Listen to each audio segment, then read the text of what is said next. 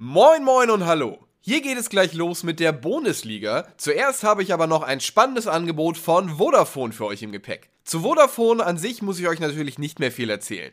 Immerhin ist jeder zweite von euch höchstwahrscheinlich schon dort Kunde, egal ob für Surfen, Telefonieren oder Fernsehen. Schließlich kriegt ihr da alles aus einer Hand und mittlerweile auch aus nachhaltigen Netzen mit 100% erneuerbaren Energien.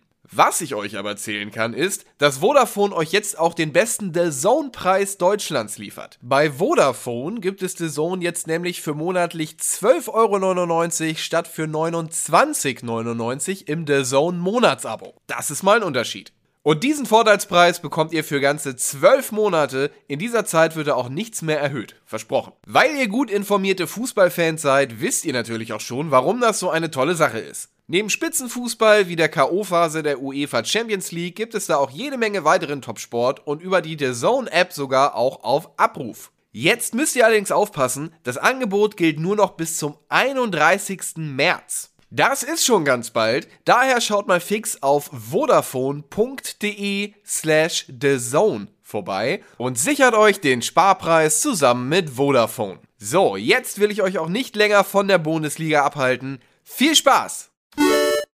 Moin Moin und hallo, herzlich willkommen zu Bundesliga. Da sind wir wieder aus unserem Studio. Aber das Studio ist nicht das Einzige, was zurück ist. Ha? Über wen können wir sprechen? Das erfahrt ihr jetzt. Natürlich Etienne D. Natürlich. Meinst du jetzt? Selbstverständlich. Meinst du mich oder? Selbstverständlich. Tom Brady? Tom Brady ist zurück. So viele Leute, die Felix zurück Magath. sind. Das ist eine logische Kette. Tom Brady, Felix Magath, Etienne Gade. Es geht von ganz oben nach ganz unten. Tja, und hast du auch noch irgendwas, was bin zurück immer ist? da. Ich war Dein nie Hemd? weg. Ich war nie weg. Irgendwas? Aber Nico ist heute nicht da. Nico ist nicht da. Schade. Ähm, lieben Gruß äh, an, geht raus an Nico, der hat sich jetzt vorgenommen, immer wenn Werder Bremen verliert, kommt er nicht mehr. Wirklich so. Es ist gar kein, also das ist sehr auffällig, was er da abzieht. Ja, verdammt auffällig. Aber wir haben ihn durchschaut. Und Grüße gehen trotzdem raus. Äh, nächstes Mal bist du ja dabei. Obwohl, ah, wer weiß, wie Werder Bremen spielt, wir werden sehen. Ähm, Hast du schon einen Haken an die Sache gemacht? Ja, hast, ich kenne dich. Du hast einen Haken an die Ja, Sache ja, gemacht. ja. Einfach auch aus Selbstschutz. ja, Aber ich habe ja schon gesagt, Twist, ne? HSV steigt auf und holt den Pokal. Wenn das passiert, nur für den Fall, Ja. HSV steigt Mhm. auf Und holt Pokal. den Pokal. Mhm. Was machst du dann? Was, was kriegen wir von Nils Bohmhoff dann? also ihr kriegt auf jeden Fall, eine, also ihr kriegt einen sehr glücklichen Typ. Das ich bin mir jetzt nicht sicher, dass ich da jetzt, warum soll ich da jetzt Eine Nacktmoderation muss ja schon drin sein. Ja, aber dann will man das. Also das ist halt, Ja, ist auch wärst du wirklich daran interessiert, mich nackt moderieren Absolut, zu sehen? absolut, Also was, ich, was äh, interessiert dich da genau? Das ist die Frage. Nein, aber okay, das Ich meine, ist du natürlich kannst es auch so kriegen, wenn du also, willst. Ich weiß, aber ich, äh, das ist, das hatten wir ja schon. Ähm, Nee, aber wie ist das, ähm, mit Twitch geht das äh, natürlich auch gar nicht. Aber was könnte, was du, irgendwas musst du, du musst dich jetzt selbst auch was anbieten, damit das Ja, passiert. dann machen wir Bo Bundesliga aus einem Hot Tub. Das geht auch auf Twitch. Da habt Ja. ihr es. Wenn der HSV, nämlich, wenn der HSV Ja. aufsteigt und den Pokal holt, Ja. gibt es eine Folge Bundesliga aus der Hot Tub. Also, oder aus dem Whirlpool oder Ja, irgendwas. machen wir so. Ansage. Finde ich gut. Sehr schön. Jetzt hast du tausende neue HSV-Fans gewonnen hier. Ja, absolut, das machen wir da. Da bin ich auch dabei. Aber es ist natürlich sehr schwierig. Äh, was ein Punkt aus den letzten drei Ligaspielen. Dazu Corona Ich hab äh, alles schon Ausbruch. gesehen. Ich habe alles schon gesehen. Ich hab schon, es, Ja, es ist nicht, es ist schwer, aber es ist machbar. Beides. das hat sich auch Felix Magath gesagt. Hat ihn nicht davon abgehalten, Ja zu sagen und seine Unterschrift unter den Vertrag zu setzen, den Hertha BSC ihm angeboten hat, vorgelegt hat. Und damit sind wir schon bei unserem heutigen Top-Thema. Und man muss tatsächlich sagen, dafür, dass Hertha BSC in den letzten Jahren ja doch von vielen, nicht von uns, aber eher so als graue Maus der Bundesliga wahrgenommen wurde, die eher wenig Potenzial zu Besprechungen bietet, da hat sich einiges getan. Da hat Ja. sich Berlin wirklich gemausert zum Themenlieferant Number One. Äh, Vorla noch mehr Vorlagen als Thomas Müller in dieser Saison von Hertha BSC. Ge- Und wir wollen sie natürlich auch mit ähnlicher Sicherheit wie Lewandowski versa äh, versemmeln. Ah, das ist der richtige Fußball. Einmachen. Kennt ihr, kennt ihr diese Theorie, dass wenn du dir was wünschst, ganz doll, dass Mhm. das dann passiert? Also die, diese, diese Theorie kenn ich, esoterischen, ja. esoterischen Spinner, die halt wirklich Mhm. glauben, dass halt die, deine Wünsche und deine Gedanken halt Gechannelt werden. gechannelt werden. Und wenn Mhm. du Krebs bekommst, dann liegt das daran, dass du daran gedacht hast, dass du Krebs bekommst. Also so Das völlig irre. kann ich ausschließen. Völlig irre. Aber ähm, vielleicht ist das ja tatsächlich wahr. Und das haben ja sich immer ganz viele beschwert, dass wir zu wenig über Hertha reden hier in der Sendung. Wisst ihr noch, in den ersten Jahren, Ja. da war das ja so ein Meme so wirklich, dass wir nie über Hertha reden. Und dann gab es ja immer Hertha-Fans, die sich beschwert haben. So. Jetzt beschweren sich, dass wir zu viel über Hertha Und reden. weil die sich beschwert haben, ist das jetzt so passiert. Versteht ihr? Weil das war wahrscheinlich der, die einzige Möglichkeit. Das ist wie so, stell dir vor, du hast ähm, einen Ball mit einem Luftdruck drin und die Luft kann nirgendwo entweichen. Und dann kommt sie aber da, der einzige Punkt ist, so ein, ist irgendwie so ein Sollbruch, so ein kleines Mhm. Löchlein. Da, da kommt die Luft dann pff, explosionsartig raus. Und dadurch, dass Erfolgsmeldungen waren nicht zu finden für den Luftdruck, sie konnten nur dieses Loch des, der Skandale irgendwie nehmen. Und das ist jetzt leider so gekommen. Das ist jetzt nun mal der Salat. Ähm, und ich habe die letzten Wochen, Monate, Jahre immer wieder das Gefühl gehabt, Mensch, Hertha, die gehen so ein bisschen den Weg des HSV. Es ist, es ist finde ich, krasser, ehrlich gesagt, noch als der, Exakt. der HSV ähm, in seiner. weil beim HSV habe ich das Gefühl, hat sich das eher so über einen längeren Zeitraum angebahnt, natürlich auch viele Fehler gemacht und so weiter, aber da gab es immer wieder so leichte Aufs, dann wieder la- es ging immer so, so, so wellenartig. Bei der Hertha war es aber irgendwie jetzt in den letzten zwei Jahren doch sehr schnell und das Krasse ist halt, gefühlt seitdem Lars Windhorst da mit den Millionen eingestiegen ist, ist es komplett schlimmer geworden. Also das ist, wir hatten ja schon viele Theorien darüber. Ich weiß noch, wie wir diskutiert haben, bringt die Kohle über, was kann man damit machen und so weiter. Aber du hättest ja nicht gedacht, dass was weiß ich, wie viel da jetzt 370 Millionen oder was weiß ich da in den Verein geflossen sind, diesen Verein mehr oder weniger fast ruinieren. Und jetzt mal ganz ehrlich, das würde mich mal bei euch interessieren. Kennt ihr irgendjemanden? Alle seid vernetzt, ihr habt Leute, ihr kennt Leute in der Fußballbranche und drumherum und so. Ich kenne nicht eine einzige Person, die auf Felix Magath getippt hätte. Nicht eine. Den habe ich, ich hab, du musst ja überhaupt erstmal auf an den Namen musst du erstmal denken. Ich habe auch so, es gibt ja dann immer so auf transfermarkt.de gibt's ja dann so Tra deutsche Trainer, die momentan keinen Beruf haben. Und da sind schon Leute dabei, die ich schon komplett vergessen hatte, irgendwie so, äh, was weiß ich, Bubble oder so, ja, oder wie ist der HSV-Typ äh, Jens Keller? War der beim HSV? Nee, der war Schalke. Der war auf Schalke. Bei Schalke, Jens Keller. So Leute, die man irgendwie so, Slomka, meinst du vielleicht? Slomka, ja, so Leute, die man irgendwie schon vergessen hat, dass es die gibt. Aber selbst in diesen Listen ist ein Felix Magath gar nicht mehr aufgetaucht, weil einfach keine Liste der Welt damit gerechnet hat, dass Magath noch Trainer ist. Ja, Schalke hat ihn gefunden. Äh, Schalke, schon. Hertha, Hertha. Entschuldigung, bietet sie an. Hertha hat ihn gefunden. Ja, ich hatte irgendwo den Namen Joachim Löw gehört. Und selbst das Okay, das wäre nach Fand Klinsmann ich, ähm, natürlich richtig lustig. fand ich nicht im Gedankengang so absurd Mhm. wie Felix Magath. Das Problem ist, ich habe es halt direkt von dir erfahren. Du hattest ja in den Mhm. Bundesliga-Chat geschrieben. Blöderweise mit, mit ohne Joke. Ist wirklich wahr. Ja. Ist der geschrieben das hättest du gedacht, das wäre ein Witz. Jetzt hätte ich gedacht, das, Das wäre ein hätte Witz. ja. das hätte jeder gedacht. Das, da habe ich gedacht, das ist okay. Gegen bei meiner Eintracht ging es auch Nils. rum und die Leute haben gelacht und gesagt, good joke.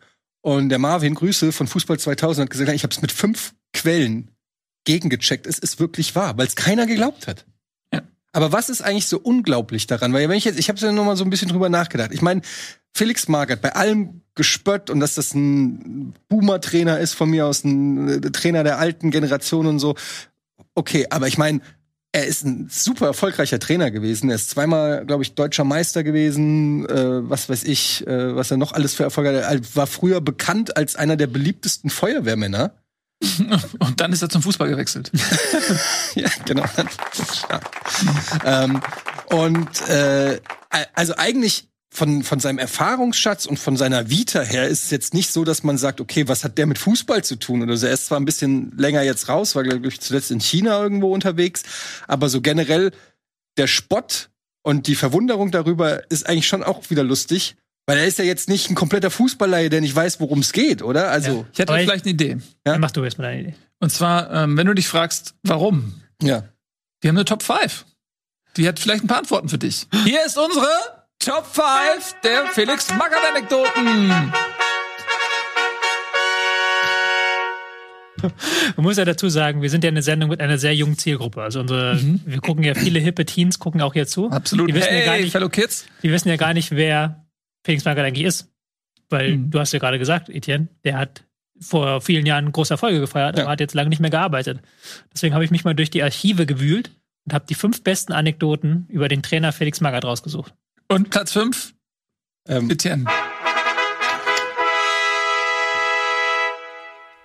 Jan Age Fjordhoff, Spieler unter Magath bei Eintracht Frankfurt, berichtete von einer skurrilen Teamsitzung. Eines Tages versammelte Magath die gesamte Mannschaft. Er betrat den Besprechungsraum mit einer Tasse Tee und einem großen Stück Kuchen.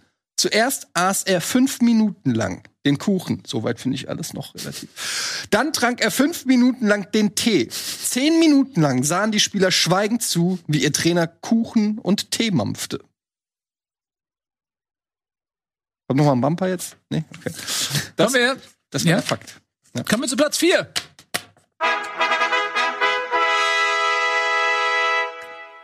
Bastian Schweinsteiger, Spieler unter Magath bei Bayern München, war für Magath offensichtlich ein Unbekannter. Als er zum ersten Training unter Magath kam, fragte dieser, wer sind Sie? Schweinsteiger musste sich kurze Zeit später einer Knieoperation unterziehen. Als er danach zur Mannschaft zurückkehrte, fragte Magath erneut, wer sind Sie? Twist. Magath weiß bis heute nicht, wer Schweinsteiger ist. Muss man fairerweise sagen, wann ist er zu Bayern gekommen? 2004 oder sowas? Wie alt war der da, Schweini? Der, der Stern war gerade am Aufgehen, sagen wir es mal so. Ja, ja. Er hatte schon EM, glaube kenn- ich, die- gespielt. Das war, glaube ich, dieses 2004 EM. Ich glaube, das ist so eine Urban Legend. Ich kenne diese Story tatsächlich auch und da geht es, glaube ich, auch so ein bisschen darum, dass Magath natürlich sagt, du musst dich erstmal beweisen. Ne? So. Hier hat, hier hat keiner einen Namen. Wer ist dran? Du. Rang 3, Rang 3. Meine Lieblingsgeschichte. Rang drei. Äh, Steve Sidwell, Spieler unter Magath beim FC Fulham, berichtet, dass Felix Magath sein Team nach einem schwachen Auswärtsspiel für den nächsten Morgen zum Training bestellte. Um 8 Uhr morgens, auf dem Trainingsplatz angekommen, musste sich die Mannschaft in derselben 4-4-2-Formation aufstellen, in der sie tags zuvor verloren hatte. Magath sagte daraufhin, gestern hattet ihr keine Lust zu laufen, richtig? Dann können wir das ja heute wiederholen. Also mussten die Spieler in klirrender Kälte 45 Minuten auf dem Trainingsplatz herumstehen, ehe Magath das Training beendete. Stark. Klingt nach Magath. Klingt auch, also ist der so ein bisschen wütend innerlich? dann ist er so ein bisschen misanthropisch unterwegs. Ist. Er ist, glaube ich, ein bisschen so. Ja, ne? Ja, ja, ein bisschen, man muss schon ein bisschen grummelig sein, um sowas zu machen. Was hat er noch gemacht? Äh, Platz zwei, ja. Im Juli 2008 lud Magath ein Bild, einen Bildjournalisten im Trainingslager des F VfL Wolfsburg zu einer Nachmittagseinheit ein. Trainiert werden solle nicht, geplant sei ein Spaziergang mit anschließendem Kaffeeklatsch. Was Magath verschwieg, der Spaziergang ging, in, ging den Berg Niesen hoch. Hinauf führt die längste Treppe der Welt mit 11.674 Stufen. Die Spieler spazierten dabei nicht, sondern joggten. Unterwegs brach Stürmer Grafitsch zusammen und musste behandelt werden. Es fehlt ein Endbumper. Es Merkst fehlt du, ein ne? Endbumper, ne? Absolut. Es ist, äh, ja. Das Aber ist, lernen wir fürs nächste Mal, wenn Felix Magath irgendwo unterschreibt. Gut, kommen wir zu Platz 1. Oder wie Tobi sagen würde.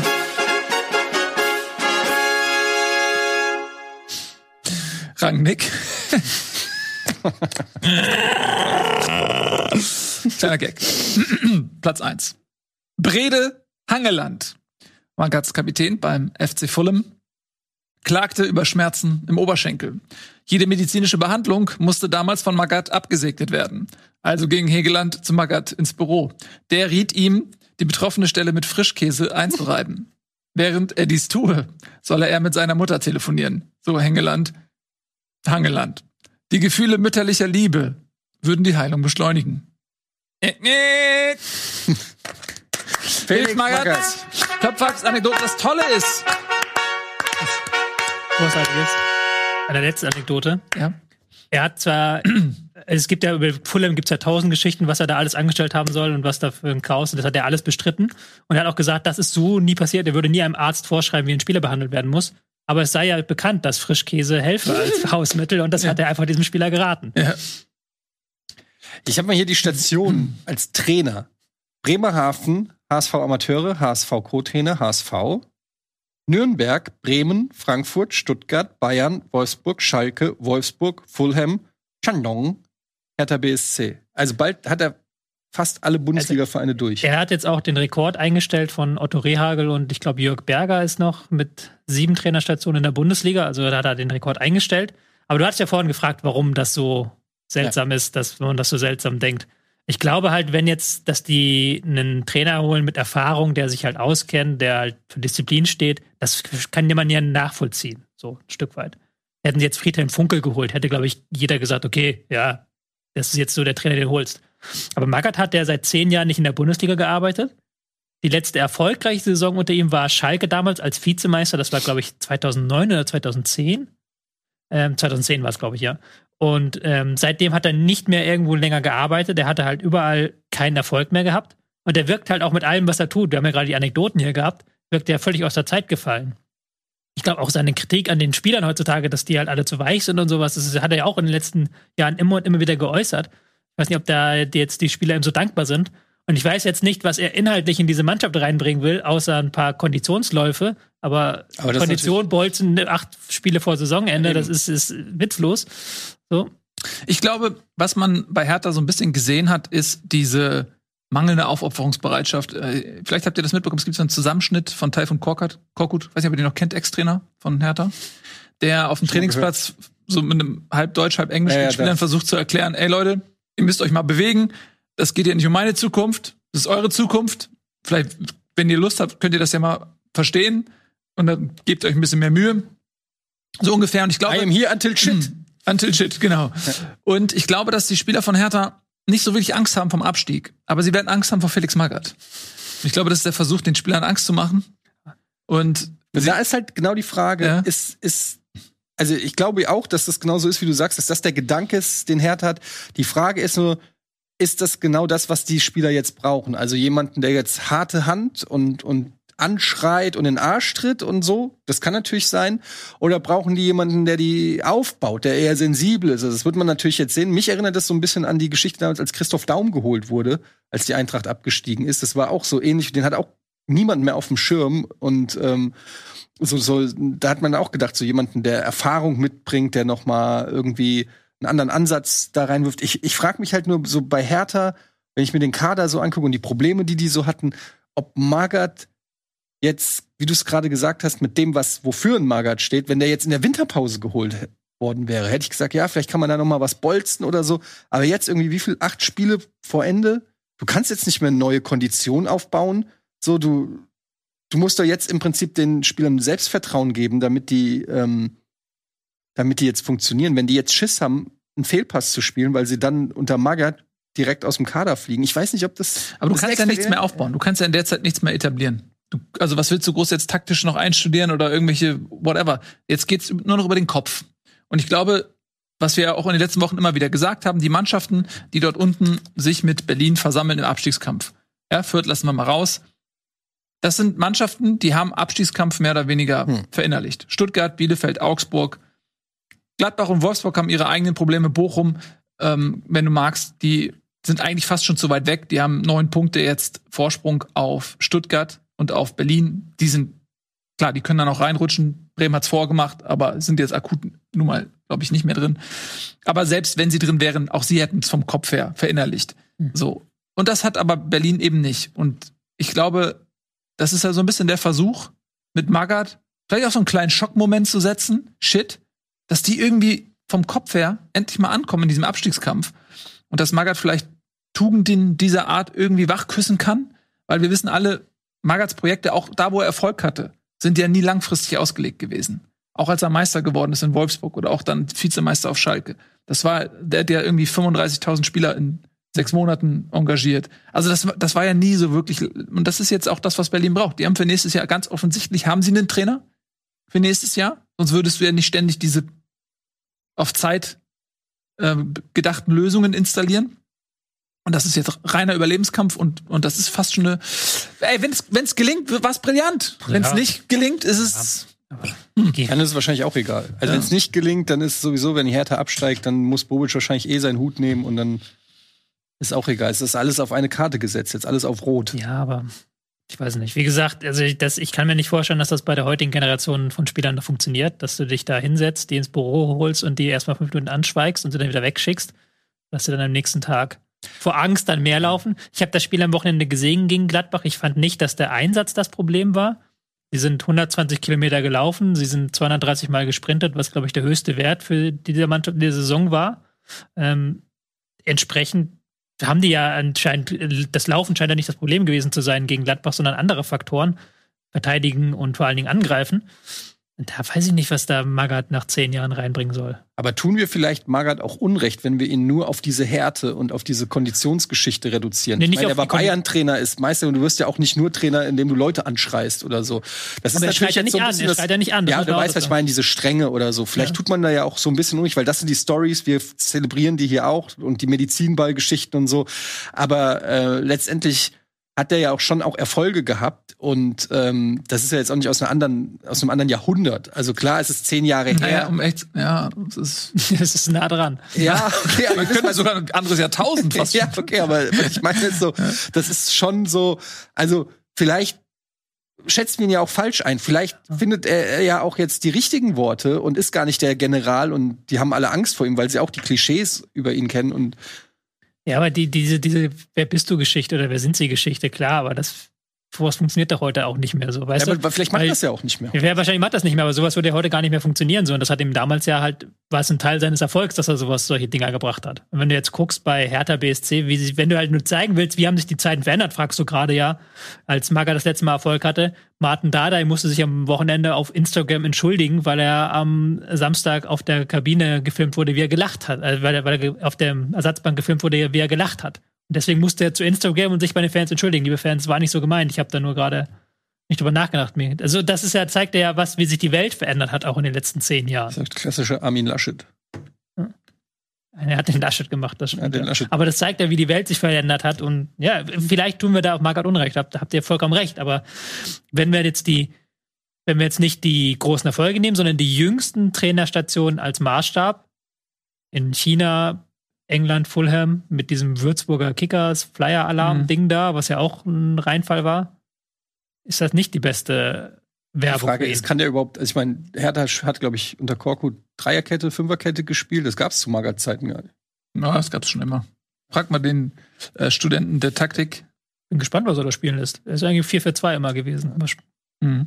Aber zumindest für, aus unserer Sicht, also da kommt ein geiles Thema. Da kann man sich schon wieder drauf freuen. Das ne? Nächster Spieltag, zwei Millionen Kameras auf Magat. Also man, also ich finde, es ist erstmal jetzt für aus Unterhaltungszwecken finde ich das Ich würde erstmal es so lustig finden, wenn er das genau macht wie Klinsmann. Als Klinsmann bei Berlin. selber filmt. Äh, nee, war das, war das, hat er das nicht, oder war das bei seiner Bayern-Intro? Nee, Das war doch Nee, bei war- Berlin, das wo Berlin. er selber gefilmt hat. Ja, ja. Ja, wo er wenn, live gegangen ist. wenn er das genauso macht. ja, wo er immer ich Facebook live. Insta, Insta live. Finde ich lustig. live mit Felix. Aber, lass uns mal. Aber warte mal kurz einmal Ja? noch. Aber wann hat das denn funktioniert? So. Jupp Heynckes damals, ja. Jupp Heynckes ist dann wiedergekommen irgendwann, nachdem er ja bei Frankfurt wenig Erfolg hatte, dann nach Spanien ist er irgendwann, hat er, Gladbach hat er, glaube ich, noch war relativ erfolgreich Schalke. Dann kam er wieder und dann war er der neue Jupp Heynckes mit Spielerverständnis. Ich glaube nicht, dass der Felix Magath jetzt der neue Felix Magath wird, der seine Spieler in den Arm nimmt Mhm. und die anfreundet. Ansonsten, Christoph Daum hast du schon genannt, Christian Groß, letztes Jahr ist auch ein Beispiel in der Ja. Hinsicht. Ja. Also, Ja. Das hat seltenst funktioniert, sagen wir es mal so. Ja, wobei ich, ja, Fe- Felix Magath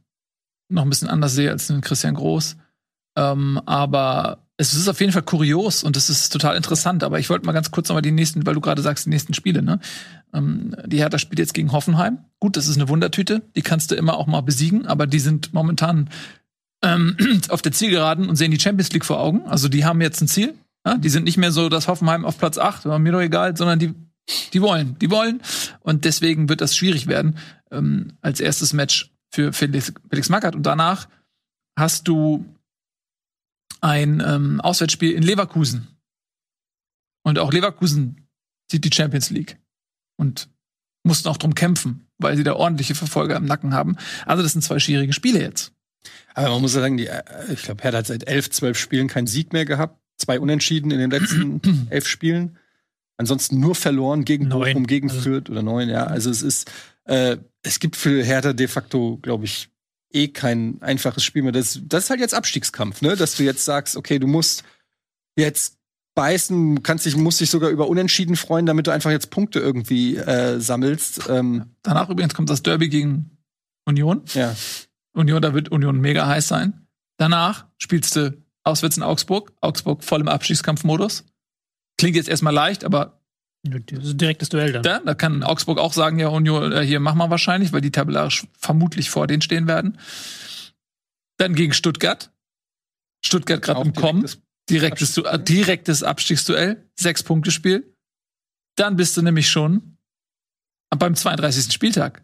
Hm. Dann hast du das Duell gegen Bielefeld. Abstiegsduell, sechs Punkte Spiel, vermutlich, gegen Bielefeld. Und dann am letzten Spieltag hast du Mainz zu Hause. Kannst du Ja, gucken, am wenn's vorletzten. Am letzten Spiel bist du zu, auswärts bei Dortmund. ja, auswärts bei Dortmund, ja. Für die geht's Da dann bis, nichts ist vielleicht dann zu dem Zeitpunkt um nichts mehr geht. Aber es ist, es ist jetzt kein leichtes. Gut, sie haben halt den Vorteil, sie haben in diesen direkten Duellen gegen Bielefeld, gegen Stuttgart, ähm, gegen Augsburg, da haben sie alle Möglichkeiten, das aus eigener Hand zu entscheiden. Aber das auf der anderen Seite haben die anderen das auch, diese direkten Duelle. Ne? Ja, das Problem ist auch einfach, dass, dass Berlin einfach so schlecht ist. Also ich habe es ja, ich habe es ja vorletzte Woche gesehen gegen gegen die Eintracht und jetzt gegen Gladbach, die ja auch jetzt, also beide Vereine, die Eintracht kam aus einer Niederlagenserie, kein großes Selbstvertrauen. Bei Gladbach ging es auch mehr oder weniger um, um, um Trainerentlassung oder nicht, um ne, die Zukunft von Hütter. Also da kamen jetzt auch keine Teams, die mit breiter Brust gesagt haben. Also, und die haben ja beide sich hochgezogen gegen die Hertha, weil die Hertha ja in beiden Spielen jetzt äh, so schlecht war. Das ist ja unglaublich, wie die Gladbach in dieser Partie immer wieder durch Fehlpässe ins Spiel gebracht haben, über, über eigene Fehler. Ähm, Gladbach hat lange nicht mehr so einen einfachen, so einfach guten Fußball spielen können in dieser Saison wie gegen die Hertha. Also, sie sind ja einfach brutal schlecht. Hm. Also du wirst, äh, ich bin echt gespannt, was, was Magath da machen will, weil da scheint es ja vorne und hinten einfach nicht zu stimmen. Ich weiß es auch nicht. Ich bin, ich habe schon zur Rückrunde gesagt, ich glaube, Hertha steigt ab. Ich glaube, es wird noch schlimmer, als ich gedacht habe. Bei ihm. Haben schon 60 Gegentore. Es wäre natürlich, wär natürlich eine wunderschöne Geschichte, wenn jetzt Felix Magath als wieder Phönix aus der Asche aufsteigt und Hertha rettet. Was wäre ja auch was Poetisches. Ich, ich sag dir mal, welche Geschichte passiert. Ähm, er rettet Hertha in die Relegation und spielt gegen den HSV. Oh. Und dann steigt der HSV auf und wir moderieren aus der Badewanne. ja, ähm, Felix Magath muss man sagen, Hamburger Legende. Ne? 1983, Champions League, Endspiel gegen Juventus Turin. Der war doch auch immer wieder im Gespräch beim HSV in den letzten Jahren. Ja, immer, wenn es nicht lief, wurde Position. Magath gesammelt. Ja, ja. Ich habe auch über die Sendung heute ein Interview gelesen als Vorbereitung von ihm, wo er gesagt hat, der HSV, das ist sein, die, die ihm wehgetan hat, die Entlassung. Weil das ist sein Verein. Jeder hat ja seinen Verein. Er meinte, der HSV ist sein Verein immer gewesen. Dem er das suggeriert, dass er Emotionen hat. Ja. Er hat zumindest Stolz, Stolz, denke ich, und Loyalität vielleicht auch. Ähm, na klar, ist das sein Verein. Also das, äh, das andere würde ich nicht akzeptieren, aber er ist natürlich irgendwann auch beim HSV hat man gemerkt, das ist eine, eine nach hinten gerichtete Lösung. Äh, zumindest ihn als Trainer oder auch mit seinen Methoden. Das ist nicht mehr das, was den HSV in, in das nächste Jahrtausend bringt. Das war auch völlig richtig so. Ja. Ähm, anders als zum Beispiel den Horst Rubesch, den man ja dann auch im Nachwuchsleistungszentrum ähm, verpflichtet hat. Das ist, finde ich, eine richtig gute Wahl. Also es liegt nicht am Alter oder so, das, sondern es liegt, glaube ich, auch so ein bisschen an der Aufgeschlossenheit für Neues. Mich erinnert das auch so ein bisschen an hier, als Thomas Schaf nochmal bei der Eintracht angeheuert hat, der ja gar nicht so, er hatte, glaube ich, dann neunten Platz damals gemacht, was jetzt rein vom Ergebnis her gar nicht so schlecht war. Aber sowohl im Verein, bei den Journalisten und bei den Spielern kam diese grantelige, nordische, introvertierte Art, kam halt überhaupt aber, nicht an. Aber das muss wirklich noch unterscheiden, weil da war er noch relativ frisch gewesen bei Werder. Ich glaub, ja, aber er war auch schon eine Trainergeneration, ja, die schon für, für, für eher die ältere Herangehensweise Der. Vergleich wäre, glaube ich, eher Hannover, als sich noch jemand dran erinnert, der in ihrer Abstiegssaison dann ja auch noch scharf verpflichtet ja. haben. Und es gab ja auch noch das Rehagel-Engagement bei Hertha damals falls ihr euch daran noch erinnert. Aber es war, was ich nur meine, ist. Du meinst bei, bei Bremen als Schaf? Mit Bremen, äh, Schaf war ja bei Bremen und dann ja. war der irgendwie in der Pause. Oder, aber relativ schnell war er dann bei Frankfurt, wo er ja nur eine Saison aber war. Aber das war auch mit Bremen abgestiegen, Schaf. Ja, ein Spiel, ja. Ja. ja. Ich wollte es nur mal erwähnen. Ja, was ich, ich meinte okay. nur, das ist halt trotzdem, zu dem Zeitpunkt, wo Schaf auch bei der Eintracht war, war schon dieser Trend Richtung junge Trainer. Mhm. Ja, ne? Und das war schon wieder ein, ein Trainer der alten ja, Schule. Und da hast du schon gemerkt, ich will ja auch nur noch mal unterstreichen, was du auch gesagt hast, ne, dass man dann halt schon merkt, dass die heutigen 18, 19, 20-Jährigen, wenn da irgend so äh, ein 55-Jähriger kommt, der sagt, wir haben unsere Schuhe noch selber geputzt. So, das, ähm, da rollen die halt die Augen. Mhm. Das ist nicht unbedingt mehr die Sprache, mit denen du die halt einfängst. Mhm. Wobei bei der Hertha sind gar nicht so viele junge Spieler. so Pekarik, Plattnert, Belfodil. Darida, Tusa, die sind ja auch alle stark. sind ja jetzt alles keine, die sind ja auch schon eine Weile dabei. Jedenfalls wird es spannend zu sehen, was dort passiert. Kurz nochmal zum Spiel. Also es war schon ein fehleranfälliges Spiel, finde ich, also in alle Richtungen. Und ähm, am Ende hat Gladbach das Spiel gewonnen, aber das war, man hat schon auch gemerkt, dass Verunsicherung auch auf beiden Seiten, finde ich, des, des Platzes irgendwie zu finden ist. Und ähm, am Ende trotzdem verdienter Sieg für Gladbach. Auch ein wichtiger Sieg, die sich da jetzt ein bisschen Luft verschafft haben in einem direkten Abstiegsduell. Ich fand Gladbach in der ersten Halbzeit relativ gut. Hatten ja auch dann 9 zu 0 Torschuss, also hinten nichts anbrennen lassen und vorne hatten sie ihre mhm. Chancen sich rausgespielt. War eine sehr offensive Aufstellung auch mit Embolo, Player, Tyram, war schon bemerkenswert. Ähm, dann im Kone und Neuhaus im zentralen Mittelfeld. Also die haben da wirklich auf die Offensive gesetzt. Netz und Scully fand ich sehr gut im nach vorne rücken, haben dann immer wieder Tiefe gegeben. Das, da war dann auch Hertha überfordert. Flügel bei Hertha ja eine Riesenschwachstelle, haben wir ja auch schon tausendmal gesagt. Weil, wenn man es aus Gladbacher Sicht noch einmal äh, was finden möchte, sie haben auch nach dem 2-0, wie wieder gegen VfB Stuttgart letzte Woche, haben sie arg nachgelassen. Haben sich dann auch sehr weit hinten reingestellt und haben dann Hertha auch so ein Stück weit eingeladen die ja dann auch noch zu Chancen gekommen ja, sind. Dann der Lattenschuss, der Lattenschuss von Eckelenkamp, genau. Ähm, da ist dann noch nicht alles Gold, was glänzt. Da merkst du auch, da ist eine Verunsicherung da. Ja. Aber sie haben es verdient gewonnen, da bin ja, ich auf jeden Fall bei dir. Ähm, wichtig für Gladbach, ähm, da sollte man, kann man auch ruhig mal die positiven Dinge betonen. Haben sie ein direktes Duell gewonnen.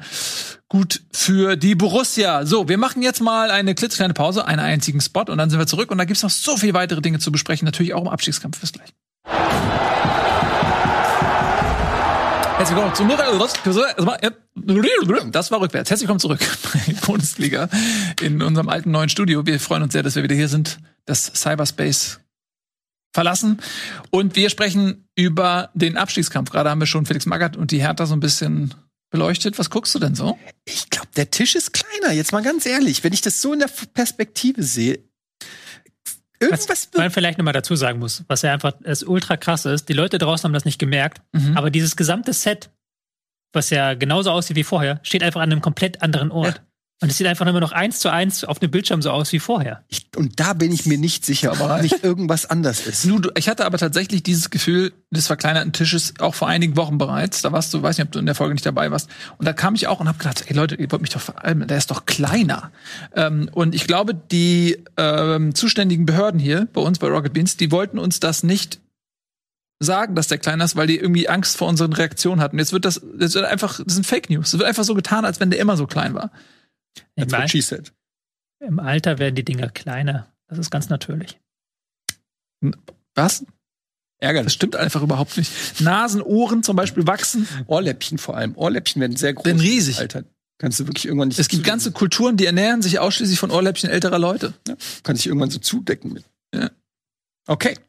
Zurück zum Fußball. Zurück zum Abstiegskampf. Der wird auch immer größer, dieser Kampf, weil er immer weiter Richtung Saisonende natürlich den Leuten auch vor Augen führt, jetzt sind wir richtig drin im Schlamassel. Und das betrifft neben Hertha auch den VfB Stuttgart. Mensch, was haben die für turbulente Wochen jetzt hinter sich? Viele Last-Minute-Gegentore hatten sie hinnehmen müssen. Punkte, die schon sicher geglaubt waren, aus dem Einkaufswagen sozusagen weggeschnappt kurz vor der Kasse. Jetzt haben sie den ganzen Spieß einmal umgedreht, haben sie ja neulich schon nach einem 2 zu 0 noch ein 3 zu 2 gegen Gladbach, ne? Und jetzt haben sie lange zurückgelegen gegen Union und kamen dann in Person von Kalajdzic, natürlich von Kalajdzic, kurz vor Schluss nochmal zurück und sind, glaube ich, dann auch sehr zufrieden über diesen einen Punkt, der sie nämlich auf den Relegationsplatz bringt. Ich, ich glaube, dass das ein, der Punkt war natürlich wichtig, aber vor allen Dingen war das für die für die Stuttgarter äh, auch psychologisch wichtig. Die haben so oft in den letzten Minuten das Spiel noch hergeschenkt oder so. Und diesmal haben sie äh, zumindest mal ähm, in den letzten Minuten sich ein bisschen auch für den Einsatz belohnt. Und ich glaube, das war gerade hier im Abstiegskampf ähm, sehr, sehr wichtig, weil Stuttgart ist für mich immer noch, trotz der teilweise wirklich schlechten Ergebnisse, der Kandidat mit den meiner Meinung nach aussichts aussichtsreichsten Chancen auf den Klassenerhalt.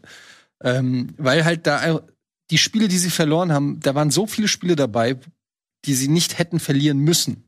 Also im Gegensatz zu Hertha waren das nicht alles Spiele, wo man sagt, mein Gott, wie schlecht ist denn Stuttgart hier? Die werden ja komplett hergespielt, sondern es waren ganz viele Sachen, wo in den letzten Minuten oder wo einzelne Fehler dann passiert sind, aber du dir gedacht hast, das hätte auch anders ausgehen können. Und deshalb glaube ich, tut dieser Punkt gut im äh, Abstiegskampf für den VfB Stuttgart. Aber natürlich äh, ist es am Ende des Tages auch nur ein Punkt. Man zwei Punkte Abstand schon auf Bielefeld. Also ausruhen können sie sich jetzt auch nicht drauf. Ja, wir haben jetzt ja die direkten Duelle gegen Augsburg und gegen Bielefeld. Das ist, glaube ich, jetzt zwei sehr, sehr wichtige Wochen werden das, da mit einem Unentschieden reinzugehen. Ähm, ich hatte mich gewundert in der ersten Halbzeit so ein Stück weit, dass Stuttgart relativ defensiv das Ganze angegangen ist. Man hatte gedacht, okay, vielleicht nehmen sie den Schwung jetzt mit von diesem Gladbach-Spiel, aber war dann gar nicht so. Ähm, erst nach dem 1 zu 0 für Union hat dann Stuttgart sehr, sehr viel Ballbesitz gehabt und Union hat sie dann kommen lassen. Und da finde ich, haben sie es dann bei Zeiten ganz, ganz gut gemacht. Und was, glaube ich, auch Hoffnung macht, ist einerseits, wie du gesagt hast, das späte Tor, einfach so ein geiles Erlebnis, so, hey, es sind nicht immer nur wir, die Gelackmeierten, die Punkte verlieren am Ende, sondern wir gewinnen jetzt mal die Punkte am Ende und es lohnt sich. Aber auch wie es gefallen ist. Also eine Flanke Sosa, Kopfball, beziehungsweise dann Treffer Kalajdzic, das ist ja dieses ganz klassische Mittel, was sie haben. Und dass das jetzt wieder funktioniert, dass es wieder da ist, ist natürlich auch so ein Hoffnungsschimmer. Weil wir haben ja in, immer wieder in der, äh, gerade um die Winterpause herum darüber gesprochen, okay, wenn die Verletzten wiederkommen, dann könnten sie besser werden. Und das haben sie jetzt, finde ich, in den letzten beiden Spielen bewiesen, dass sie mit dieser Startelf besser sind als vorher. Also sie sind vor allen Dingen torgefährlicher. Mhm. Ne, das ist ja fast schon lächerlich, dass so eine Achse, von der man das ja weiß, Ja. Sosa Kalajdzic, ist ja auch Kostic Silver letztes Jahr oder so. Mhm. Man weiß es, man weiß genau, was passieren wird, Ja. aber du kannst es nicht über 90 Minuten verteidigen. Und da sieht man eben, wie dieses Duo den Stuttgartern gefehlt hat, weil du nimmst ja auch dadurch, dass du dann diese starke Achse dort hast, nimmst du ja auch Druck aus anderen Spielbereichen. Und du kannst dann ja auch sagen, okay, pass auf, wenn der Gegner irgendwann in der Situation ist, dass er jetzt irgendwie Sosa und Kalajdzic irgendwie doppeln muss, beide oder so, dann wird er vielleicht auf der rechten Seite ein bisschen was frei und dann kannst du da wieder den Gegner ein bisschen mehr herspielen, ähm, so dass es halt ja über die Torbeteiligung, die man jetzt direkt sieht, hinaus, glaube ich, noch eine Waffe ist, die Stuttgart da jetzt zur Verfügung hat, um den Gegner auch so ein bisschen ähm, zu nerven. Ja, da weiß man jetzt wieder, was denen so gefehlt hat, einfach auch in den letzten Wochen. Ja, mal weil sowas Union auf jeden Fall fehlt, nämlich Max Kruse. Ich finde, das merkt man schon deutlich, dass das ein anderes Union ist, ähm, seit er weg ist. Also ist einfach ein Spieler gewesen, der, haben wir auch oft genug hier in der Sendung erwähnt, der die anderen Spieler auch auf ein besseres Niveau gehoben hat. Und ist, ist ärgerlich, wirklich nach wie vor. Wir haben es doch schon ein paar Mal gesagt, aber muss man sagen, für Union, die da äh, wirklich ähm, hätten oben mitspielen können. Jetzt wird es schwer. Jetzt haben sie schon sechs Punkte Abstand auf die internationalen Punkte und werden wahrscheinlich irgendwo im Niemandsland der Tabelle landen, was für Union wahrscheinlich immer noch okay ist, aber Mhm. gemessen an dem, wo sie in der äh, Winterpause standen, beziehungsweise mit den Ambitionen, auf jeden Fall irgendwo schon auch bitter. Ja, wenn du so beide Ziele so knapp verpasst, Pokalfinale gegen Hamburg verlieren, im eigenen Stadion, oder nicht im eigenen Stadion, aber in der eigenen Stadt und dann noch so knapp am Ende vielleicht an Europa vorbei. Hinrunde, äh, am Ende der Hinrunde hatten sie einen Punkt Abstand auf die Champions League Plätze. Jetzt sind es Ja. sechs auf die Conference League. Auch in der Rückrunde, ich habe jetzt die Rückrundentabelle nicht, aber die müssten es relativ weit unten sein auch. Ähm, was man nicht unterschätzen darf, glaube ich, ist auch der Abgang von Friedrich in der Ja. Abwehr. Ich bilde mir ein, dass man da dann vielleicht ein Stück weit besser steht, einfach einen besseren Aufbau auch hat, weil das war ja auch gerade bis zum 1 zu 0. Ja, war das auch nicht immer mega kreativitätsreich, was Union gezeigt hat. Klar sind sie auch nicht bekannt für, aber auch da ist es halt dann häufig Flügel und dann die Verlagerung. Ja, also ich glaube, das ist noch ein weiterer Faktor, dass du halt nicht nur Kruse, sondern auch noch einen zweiten wichtigen Spieler verloren hast. Ja, auf jeden Fall. Das ist auch für eine Winterpause schon be beträchtlicher Aderlass. Den kannst du auch schwer kompensieren, wenn zwei so Führungsspieler, die einfach mal wegbrechen, muss man auch klar sagen. Und Union ist immer noch Un Union. Also wir sind da natürlich jetzt so ein bisschen erfolgsverwöhnt. Aber am Ende des Tages ist es immer noch eine Mannschaft, die an anderen Mitteln arbeiten muss, Klar. als die Konkurrenten dort oben um die Euroleague oder Champions League Plätze Aber sogar. das tun sie auch. Also man kann ihnen auch nicht für einen mangelnden Einsatz und sowas vorwerfen, sondern die Grundtugenden haben sie auch noch und sie haben es ja auch über bis zur 90. war das Tor nicht gefallen. Bis zur 90. haben sie es gehalten. Haben jetzt auch wieder 25 Fouls gehabt am Ja. Wochenende, was ja auch wieder für eine Körperlichkeit spricht, die sie ja nicht verlieren. Also man muss jetzt auch nicht schlechter reden, als sie waren. Nee, Nee, ich, nee. ich, ganz das das, ich, das ich ist rede der, Fluch der, der Fluch der guten Tat. Das meinte ich damit. Also ich meine, nur, dass, dass man immer noch ähm, sagen muss, mit was Union arbeitet. Und deswegen ist, selbst wenn sie jetzt die internationalen Plätze verpassen, was sicherlich ein großer Traum ist für Union, ich meine, die waren ja dieses Jahr schon dabei, aber in der, in der etwas ungeliebteren Conference League, hm, das wäre natürlich, glaube ich, ein Traum für die, wenn sie dann nochmal, sag ich mal, ins, in, an die richtigen interessanten europäischen Wettbewerbe rankommen. Aber das kann man nicht erwarten von, von diesem Verein, von dieser Mannschaft. Die holen schon das absolute Maximum und mehr, finde ich, aus dem raus. Ähm, vielleicht noch ein Wort zum, zum Elfmeter, weil ich, das war doch auch wieder so ein komischer Handelfmeter. Ähm, Er sich selber, glaube ich, an die Hand Dings. nee, nee, war nee, das war andere Szene. war das. Mavropanos oder was, den, Mhm. der angeschossen das wurde? Genau. Ähm, und das war auch wieder so ein Ding, Mavropanos dreht sich irgendwie so weg, ne? Das ist so dieser Klassiker, da jemand schießt, aber man dreht sich instinktiv weg und aus dieser Drehbewegung, ich meine, niemand, ich glaube, kein Spieler wird, macht wirklich bewusst, vergrößert seine Körperfläche mit den Armen. Das macht doch keiner bewusst. Und deswegen, ich finde das in solchen Situationen immer klar, er blockt irgendwie den Schuss. Mhm. Aber es ist immer, sind immer so wirklich so harte es halt- Entscheidungen. Man sieht halt bei vielen Abwehrspielern, dass sie mittlerweile, ich sehe es immer bei Endika macht das Ja, zum Beispiel ja. immer, dass der immer so verteidigt. Und im Prinzip ist es mittlerweile fast verpflichtend für die Abwehrspieler. Du musst es quasi so machen, was ja völlig, stell dir mal vor, du läufst die ganze Zeit so durch den Strafraum als Innenverteidiger. Das ist ja auch, fühlt sich ja komplett unnatürlich an.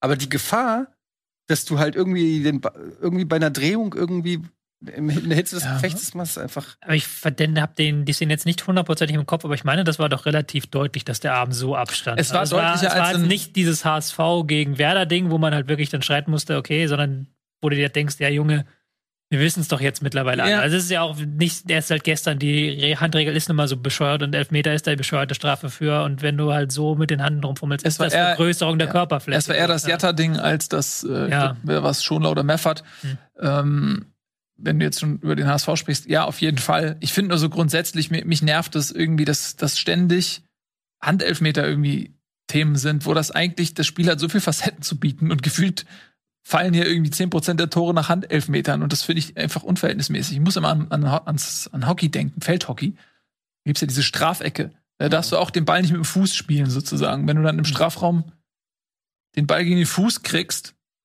dann gibt's halt eine Strafecke und nicht einen sieben Meter. Vielleicht da muss man mal irgendwie über eine Alternative zu einem Handelfmeter zumindest in solchen Situationen nachdenken. Ich sage ja immer, das Problem ist der Elfmeter. Der Ja. Elfmeter ist einfach das mächtigste Ding da im Fußball. Ja. Und du kriegst halt Freistoß wäre okay.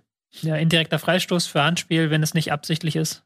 Also nicht äh, eine Verhinderung einer klaren Torchance durch Hand, dann Ja. könnte man reden. Aber das ist dann wieder eine andere Regeländerung. Das Problem ist für mich der, Elf, der Hand, der Elfmeter. genau, dass die Bestrafung ist dem Ja. der Situation nicht angemessen. So, das ist Es aber gilt ja nicht nur für Handelfmeter, sondern auch für ganz andere Situationen. Ja. Häufig im Fußball. ja, wenn man nicht eine klare Torchance verhindert, Keine ist äh, finde ich ein Elfmeter immer eine, naja, gut. Aber das, das predigen wir jetzt ja auch häufiger. Jedenfalls, das wollte ich nochmal erwähnt haben, dass mir diese, die ganzen Handelfmeter irgendwie auf die Eier gehen. Das nervt mich. Ähm, so.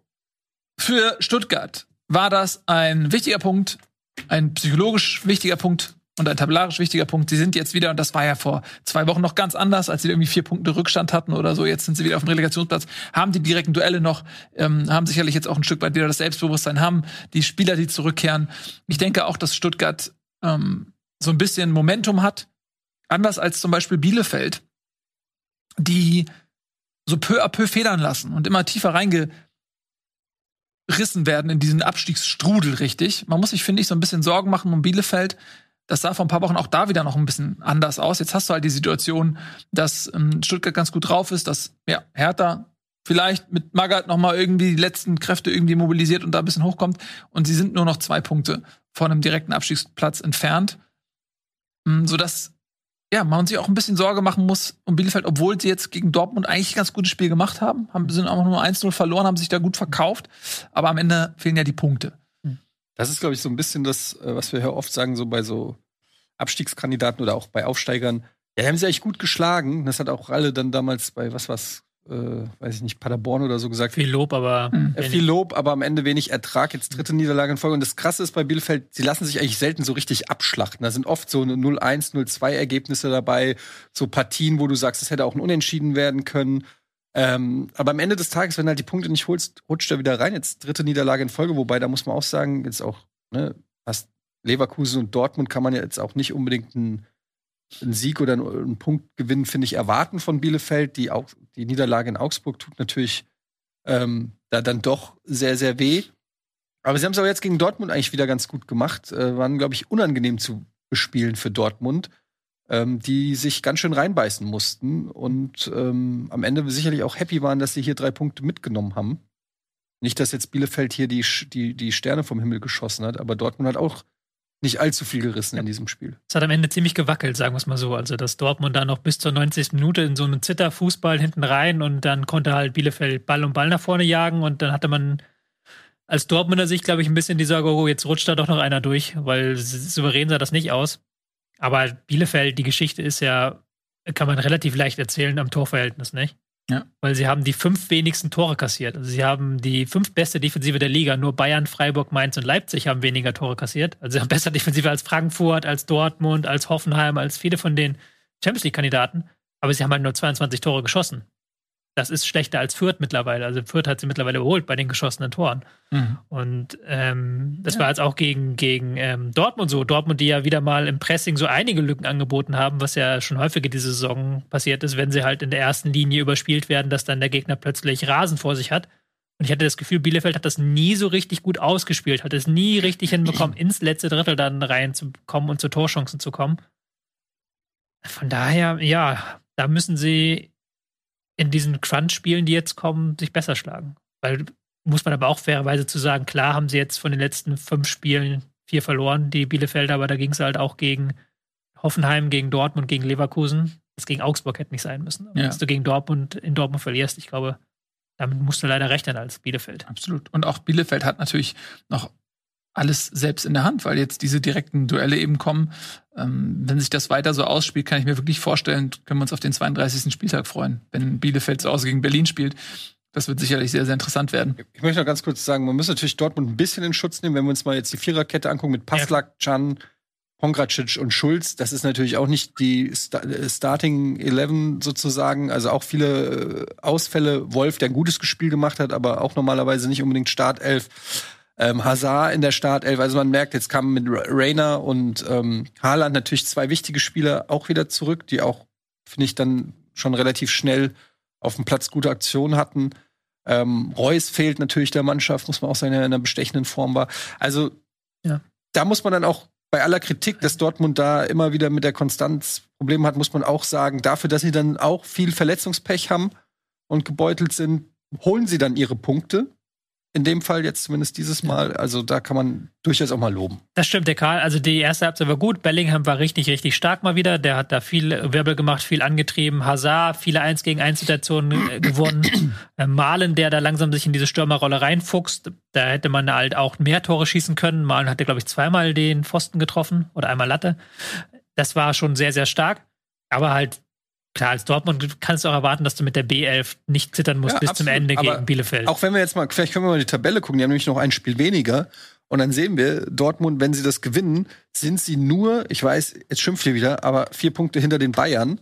Und äh, was aber vielleicht viel dann interessanter wird, angenommen, sie gewinnen, äh, dann sind sie elf Punkte vor Platz drei. Also da muss man auch sagen, bei der vielen Kritik, die Dortmund immer kriegt, so schlecht, finde ich, ist die Saison gar nicht, wenn man mal so rein tabellarisch guckt.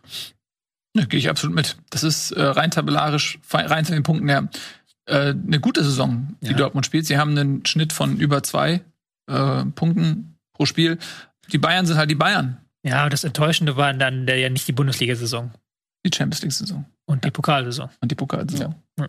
Gut, aber St. Pauli war es ja auch eine ganz gute Mannschaft. Ja, natürlich. Am Ende, gerade wenn die Bayern raus sind, und die Bayern waren ja raus, bevor Dortmund rausgeflogen ist, musst du gerade im Pokal irgendwie zubeißen können. Ja, und das hat Dortmund verpasst. Und wenn du bei einem Zweitligisten verlierst, ist das natürlich bitter, unnötig, vielleicht aus Dortmunder Sicht. Aber man muss auch, ich bin auch bei dem, was Eddie sagt, die haben auch schon viele Verletzte. Ja, ja. Und auch immer wieder, also so, dass da, also man das hat das Gefühl, das ist keine, keine geölte Maschine, weil die einfach nie mal jetzt fünf, sechs Spiele mit ihrer besten Elf machen können. Wo sich dann Automatismen bilden und einfach mal, wo es einfach mal flutscht. Die müssen ständig improvisieren, ständig irgendwen austauschen. Und ich denke, das macht schon eine Menge mit einer Mannschaft. Gerade ein Haaland, der ist ja nicht umsonst überall im Gespräch, wo Weltklasse und Geld zu finden ist. Und wenn der dann so lange fehlt und dann fehlt ein Reus noch und so weiter. So, und da, da bin ich bei euch und bei Eddie. Sie holen die Punkte. Ähm, und das ist das Wichtigste für sie momentan. Und vielleicht, ich weiß nicht, die spielen ja noch mal gegen die Bayern, ne? Oder? Das haben wir doch noch, das Spiel. in Wissen München. wir doch alle, wie es ausgeht. Ja, ja, natürlich wissen wir, wie es ja ausgeht, aber rein theoretisch hätten wir mal wieder, wenn sie dann bei diesen vier Punkten bleiben Das wär- würden, Das wäre nice. dann hätten sie mal, wäre es mal wieder ein interessantes Spiel, einfach auch wenn natürlich die Vorzeichen klar sind, aber trotzdem, da ist so ein bisschen, selbst wenn wir alle natürlich keinen ernsthaften Meisterschaftskampf erwarten, aber zumindest mal so ein Substitut wie so ein Surimi. Sushi irgendwie, wo man denkt, so, ja, das ist ja zumindest, sieht das ein bisschen aus. Wie was Am Vernünftiges. 23.04. Jetzt zu Hause, bei den Bayern allerdings. Ja? Ja. Ja. Gut. Okay. dass ihr immer den Meisterschaftskampf hier großreden wollt. Es ist de facto nicht unmöglich, solange es rechnerisch machbar ist, um eine Floskel zu zitieren. Ja. Finde ich auch. Ey, es ist auch unser Job, das ein bisschen anzuheizen. Weißt du, unser Job ist nicht, das, das Holz aus dem Feuer zu nehmen, sondern unser Job ist es, das Feuer, Holz Dann reden wir doch reinzuschmeißen. mal über die. Bayern haben, haben keinen Dreier geholt, dieses, die, dieses Spiel. Ja, damit haben sie einiges mit uns gemeinsam und ähm, unter anderem, Doch bitte nur für dich selbst. Ich weiß nicht, wie dein Wochenende war. Wollte gerade sagen. ja, du hast völlig recht. Äh, also, sie haben 1-1 in Hoffenheim gespielt. Und ähm, was ist hier eigentlich los? Ich verstehe das alles nicht. Sie haben 1-1 in Hoffenheim gespielt. Und das war zum Zuschauen ein Genuss, möchte ich meinen, weil einfach unglaublich viel passiert ist. Die Bayern hatten, meine ich, drei Abseitstore. Ah, Jetzt einige ein bisschen deutlicher als die anderen, aber alles so knapp, dass man es vielleicht nicht unbedingt sofort gesehen hat, sondern schon auch eine Zeitlupe brauchte. Drei Abseitstore, Pfostenschuss von Nabri noch und so weiter. Also Chancen ohne Ende für die Bayern. Wo man auch ehrlich sagen muss, ja, wenn sie da einfach mal ein paar mehr von machen, dann gewinnen sie vielleicht auch. 4-2 oder 5-2 oder 5-3, aber dann sagt man hinterher, ja, war schon krass. Hoffenheim wiederum hat auch ein gutes Spiel gemacht. Die haben ihrerseits auch Chancen gehabt. Kramaric alleine. Wie viele Chancen Kramaric auf dem Fuß hatte. Ähm, kurz vor Schluss noch dieser Kopfball von Brün Larsen, dem Druck und Präzision fehlte.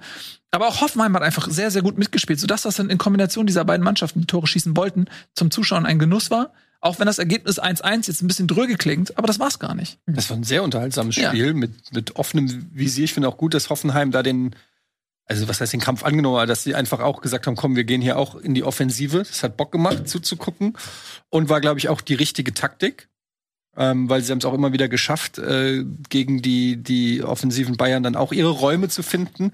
Aber man muss sagen, es war auch ein bisschen glücklich, äh, finde ich, aus Hoffenheimer Sicht. Da auch, können sich auch bei ihrem Torhüter bedanken, aber an, ansonsten, wenn ein bisschen mehr Glück auf Bayern-Seite ist, dann kann es auch sein, dass du abgeschossen wirst. Also muss man auch sagen. Aber gut, ey, Hoffenheim, ja, krebst sich da oben rein in die Tabelle. 44 Punkte, ein Punkt hinter Platz drei, also mit allen Chancen auf die Champions League, auch ein gutes Torverhältnis, ähm, ist so, gehört so zur Spitzengruppe mit, mit äh, noch Freiburg ähm, und natürlich den üblichen anderen Vieren. Hm. Gute Saison für Sebastian Hoeneß bislang. Die sind auch gar nicht mehr so ähm, schwankend, wie wir das ja Ja, früher mal ja. diagnostiziert haben, jetzt mit vier Siegen aus fünf Spielen. Ich habe es am Wochenende nicht sehen können gegen Bayern. Ähm, ist natürlich auffällig, auch dass als Samaseko wieder dabei ist, dass sie da im Mittelfeld auf jeden Fall kompakter stehen und der auch einen besseren Zugriff erhalten. Ähm, ist auch auffällig, wie viele Chancen sie aktuell brauchen für Tore. Ja. Also das ist ja nicht nur Bayern gewesen, sondern auch Hoffenheim, die, da habe ich in der Zusammenfassung auch einige gesehen, die sie vorbeigemacht haben. Ja. Kramaric, der da eigentlich ähm, besser drin ist, aber der wird gute Arbeit gemacht. Und wenn du jetzt auch wieder siehst, dass ein Kramaric auch nochmal verlängert in Hoffenheim, der ja auch Angebote hatte von anderen Teams in der Vergangenheit, da wird hinter den Kulissen auch ganz gute Arbeit geleistet. Ja, muss man, muss man, äh, ich weiß, es ist halt immer so, wenn man eine Mannschaft wie äh, Hoffenheim, die ja so ein Stück weit so ein Projekt auch ist, einfach von Hopp und aus dem Boden gestampft und mit viel Geld zum Leben erweckt wurde. Das ist natürlich schwierig, dann bei, bei vielen Fußballromantikern dann auch positiv über Hoffenheim zu reden. Aber wenn wir das jetzt einfach mal bewerten, sie haben natürlich diese, diese Aufbauhilfe von Hopp bekommen, brauchen wir jetzt wirklich nicht diskutieren. Es ist, glaube ich, allen klar, was da passiert ist. Aber man muss einfach sagen, dass sie dann natürlich mit, als dann irgendwann Hopp gesagt hat, okay, ich lasse euch jetzt mal von alleine und ihr müsst euch jetzt mal selber tragen und hier fließt keine Kohle mehr von mir. Danach haben sie gute Arbeit gemacht. Klar haben sie eine bessere Voraussetzung dadurch geschaffen bekommen als viele andere, gar keine Frage. Aber du siehst ja auch an anderen Beispielen, du musst mit diesem Geld, mit diesen Möglichkeiten auch erstmal was machen und umgehen können. Und das macht Hoffenheim eigentlich ganz gut. Ja, wir haben ja damals noch, äh, auch al- als es noch, also ich bin wirklich kein Hoffenheim-Fan, aber damals, als sie da äh, Obasi und Bar und ähm, Gustavo und wie ist der? Ibisevic. Ja, genau, äh, Mi- Misimovic was, ne? Ja, Ibisevic, war Ibisevic. noch. Und äh, du meinst Simovic für Wolfsburg. War. äh, Luis äh, Eduardo hattest du, glaub ich. ne? Ja, also hatten ja einige Spieler so auch entdeckt, die keiner auf dem Schirm hatte damals, die ordentlich die Bundesliga damals ähm, ja äh, aufgewirbelt haben. Also ja, natürlich haben sie das Geld dann auch gut eingesetzt, waren aber jetzt auch jahrelang irgendwie so ein bisschen, habe ich das Gefühl, so graues Mäuschen. Ist jetzt erstmal wieder seit langem wieder so eine Saison, wo Hoffenheim oben anklopft.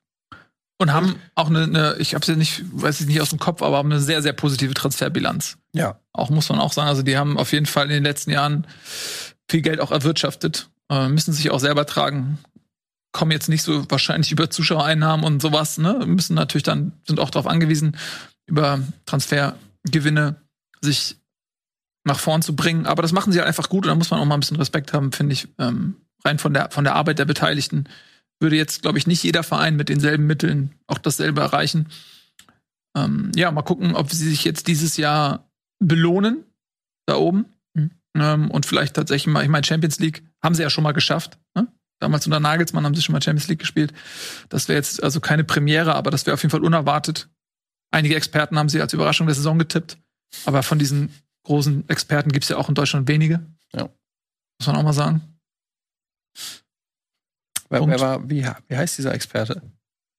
Der möchte nicht genannt werden, er ist Möchte- zu bescheiden. Er ist neben seiner unfassbaren Expertise auch äußerst bescheiden und meidet das Rampenlicht. Ich möchte mit euch noch mal kurz über Musiala sprechen. Äh, Jamal Musiala bekommt jetzt auch aufgrund der Verletzungssorgen auf der 6 bei den Bayern jetzt vermehrt Spielzeit und ist natürlich ein hochveranlagter Spieler, aber mir ist auch so ein bisschen aufgefallen, also im Defensivverhalten, man ist natürlich sehr, also weil er so sympathisch ist und so jung und so Bambi-haft, so, so zart über das Spielfeld tänzelt und man mag ihn so gerne, man möchte ihn immer knuffeln, den, den Musiala. Aber ähm, was so sein, sein Spiel nach hinten angeht, also das ist teilweise schon, ich erinnere mich an eine Chance, die Hoffenheim hatte, da hat er mit einem Fehlpass den Ballverlust äh, verursacht. Und dann ging es recht schnell und Hoffenheim ist einfach, also er ist einfach stehen geblieben im Mittelfeld Hm. und ist einfach nicht zurücklaufen. Und dann trabte der so wirklich völlig lustlos so nach hinten. Und dann gab es noch eine Situation, dass dann im Strafraum der Spieler, der den Ball bekommen hat, also von dem stand da so zehn Meter weg, hätte einmal kurz gesprintet, hätte er den decken können, aber der hat den Ball bekommen und hat eine riesen Chance gehabt. Und wo man sieht, okay, dafür, dass er eben jetzt so auf der Sechser-Position nominell spielt, wie es interpretiert wird, ist ja immer was anderes, aber wenn du halt einfach mit Lewandowski, Coman, Sané, Müller, Nabri spielst, dann, dann ist kann Musiala auch nicht entbunden werden von jeglichen Defensivaufgaben. Aber da, da habe ich schon gemerkt, okay, weil es auch immer so hieß, äh, Joachim Löw hat das ja auch immer gesagt, so ja, der ist noch nicht so weit, wie jetzt viele gerne glauben wollen, die, die in ihm jetzt so eine Art Heilsbringer sehen. Der ist noch nicht so weit. Alle haben geschrien, er muss jetzt in die Startelf und so bei der Europameisterschaft. Fehlt hier und da, also nach hinten noch ein bisschen, ne? Ja, ich habe, wie gesagt, gegen Hoffenheim nicht gesehen, aber das war ja auch gegen Salzburg bei diesem 7-1, das ja so glorreich war. Mhm. Aber da war ja auch in der Anfangsphase wieder die Konterabsicherung der Bayern und die Restverteidigung nicht perfekt sortiert. Da hatte ja äh, Salzburg ganz am Anfang eine riesen Chance gehabt. Ja. Und dann reden wir über einen anderen Spielverlauf vielleicht. Also da haben sie tatsächlich noch Körner nach oben. Wobei ich jetzt, wie gesagt, gegen Hoffenheim kann ich nicht beurteilen.